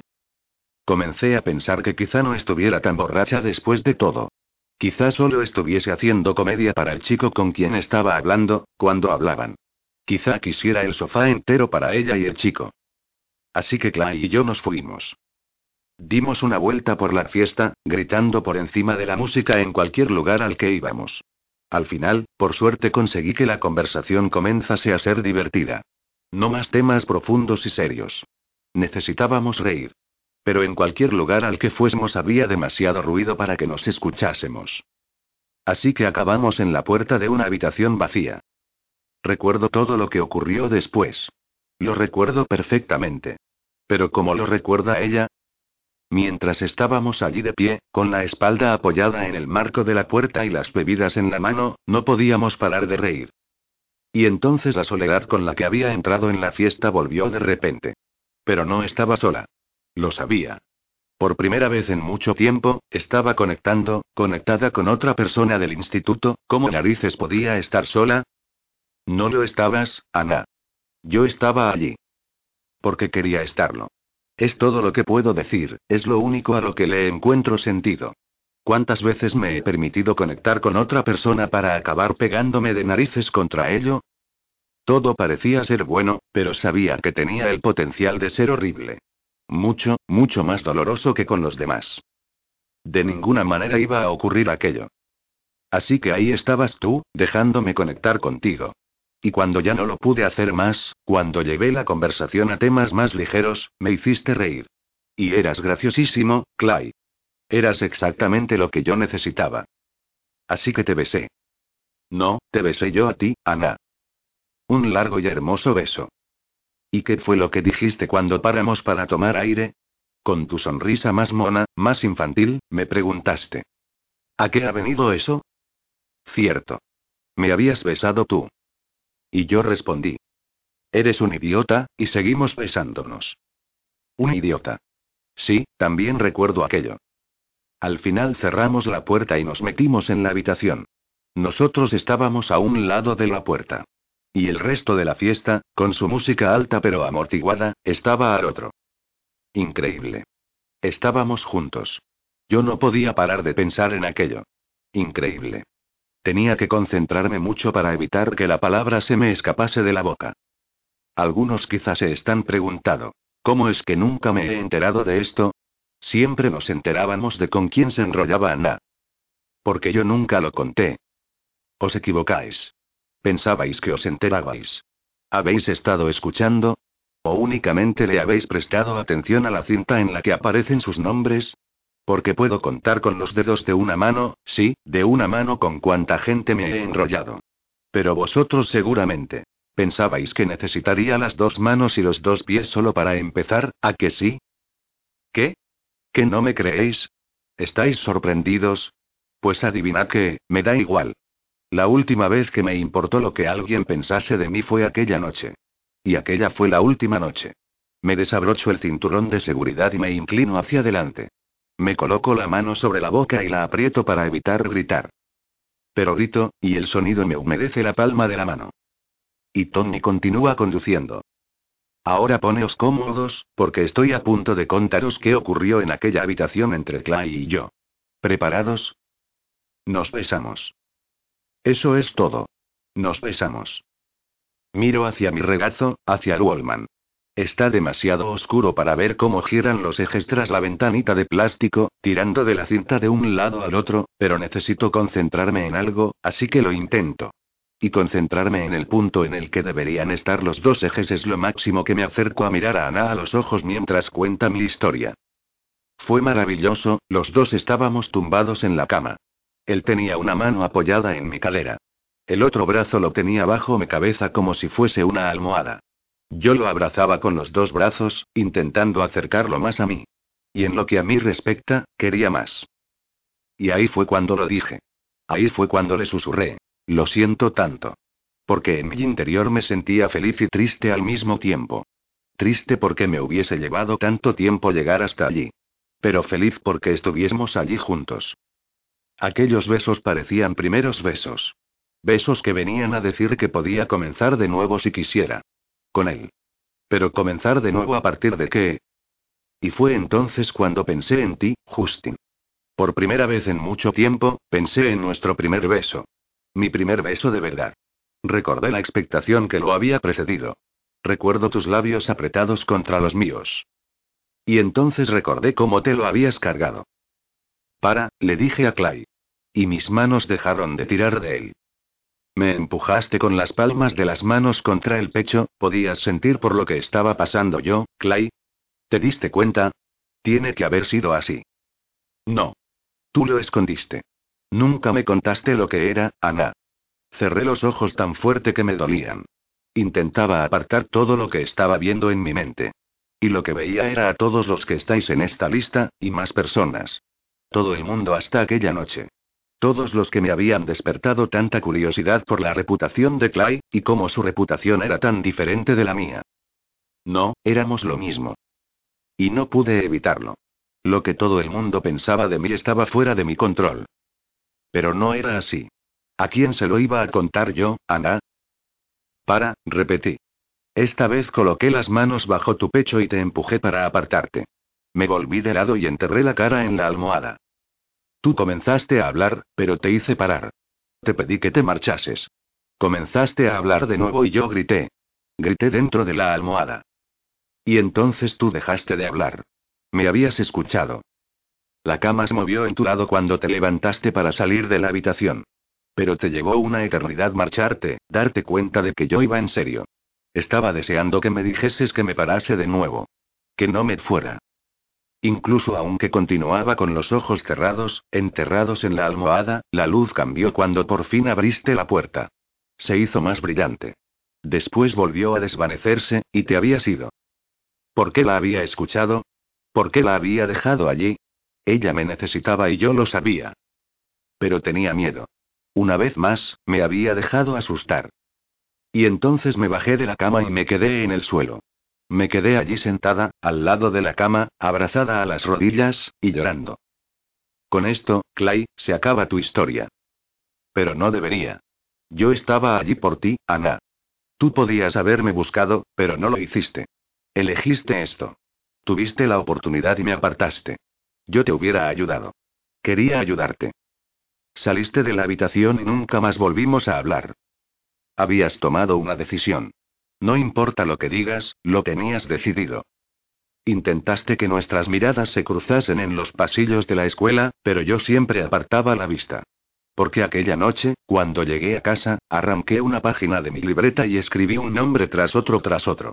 Los nombres que tenía en la cabeza cuando dejé de besarte. Había muchos nombres, Clay. Tres docenas, por lo menos. Y entonces, hice la relación. Primero rodeé tu nombre, Justin. Y dibujé una línea que iba de ti a Alex. Rodeé a Alex e hice una línea hasta Jessica, pasando por alto nombres que no tenían relación, solo andaban por allí, incidentes aislados. Mi ira y mi frustración contra todos vosotros se convirtieron en lágrimas y después volvieron a ser ira y odio cada vez que hallaba una nueva relación. Y entonces llegué a Clay, la razón por la que había ido a la fiesta. Rodeé su nombre e hice una línea, que volvía. Volvía a un nombre anterior. Era Justin. De hecho, Clay, poco después de que te marchases y cerrases la puerta, esa persona volvió a abrirla. En la cinta de Justin, la primera, ella dice que su nombre volverá a aparecer. Y él estaba en aquella fiesta. En el sofá con Jessica. Pero esa persona ya ha recibido las cintas. Así que Clay, sáltetelo cuando las pases. De rebote, él fue la causa de que un nuevo nombre se añadiese a mi lista. Y esa es la persona que debería recibir las cintas de ti. Y sí, Clay. Yo también lo siento. Me escuecen los ojos. No por la sal de las lágrimas, sino porque no los he cerrado desde que he sabido que Ana lloró cuando yo me marché de la habitación. Cada uno de los músculos de mi cuello me quema para que me dé la vuelta. Para que mire por la ventana, olvidándome del Wallman, y deje que mis ojos miren a la nada. Pero no soy capaz de moverme, de romper el efecto de sus palabras. Tony reduce la velocidad del coche y se detiene al lado de un bordillo. ¿Estás bien? Es una calle residencial, pero no es la calle de la fiesta. Meneo la cabeza diciendo que no. ¿Estarás bien? Pregunta. Me echo hacia atrás, apoyo la cabeza contra el reposacabezas y cierro los ojos. La echo de menos. Yo también la echo de menos, dice. Y cuando vuelvo a abrir los ojos, tiene la cabeza baja. ¿Está llorando? O quizá esté intentando no llorar. El caso es, digo que en realidad nunca la había echado de menos hasta ahora. Se incorpora sobre el asiento y me mira. No sabía qué hacer aquella noche. Todo lo que ocurrió, ella me gustaba desde hacía tanto tiempo, pero nunca había tenido la oportunidad de decírselo, bajo la vista hacia el Wallman. Solo tuvimos una noche, y al final de aquella noche parecía que la conociese incluso menos que antes. Pero ahora lo sé. Sé dónde tenía la cabeza aquella noche. Ahora sé por lo que estaba pasando. Se me quiebra la voz, y con ello viene un torrente de lágrimas.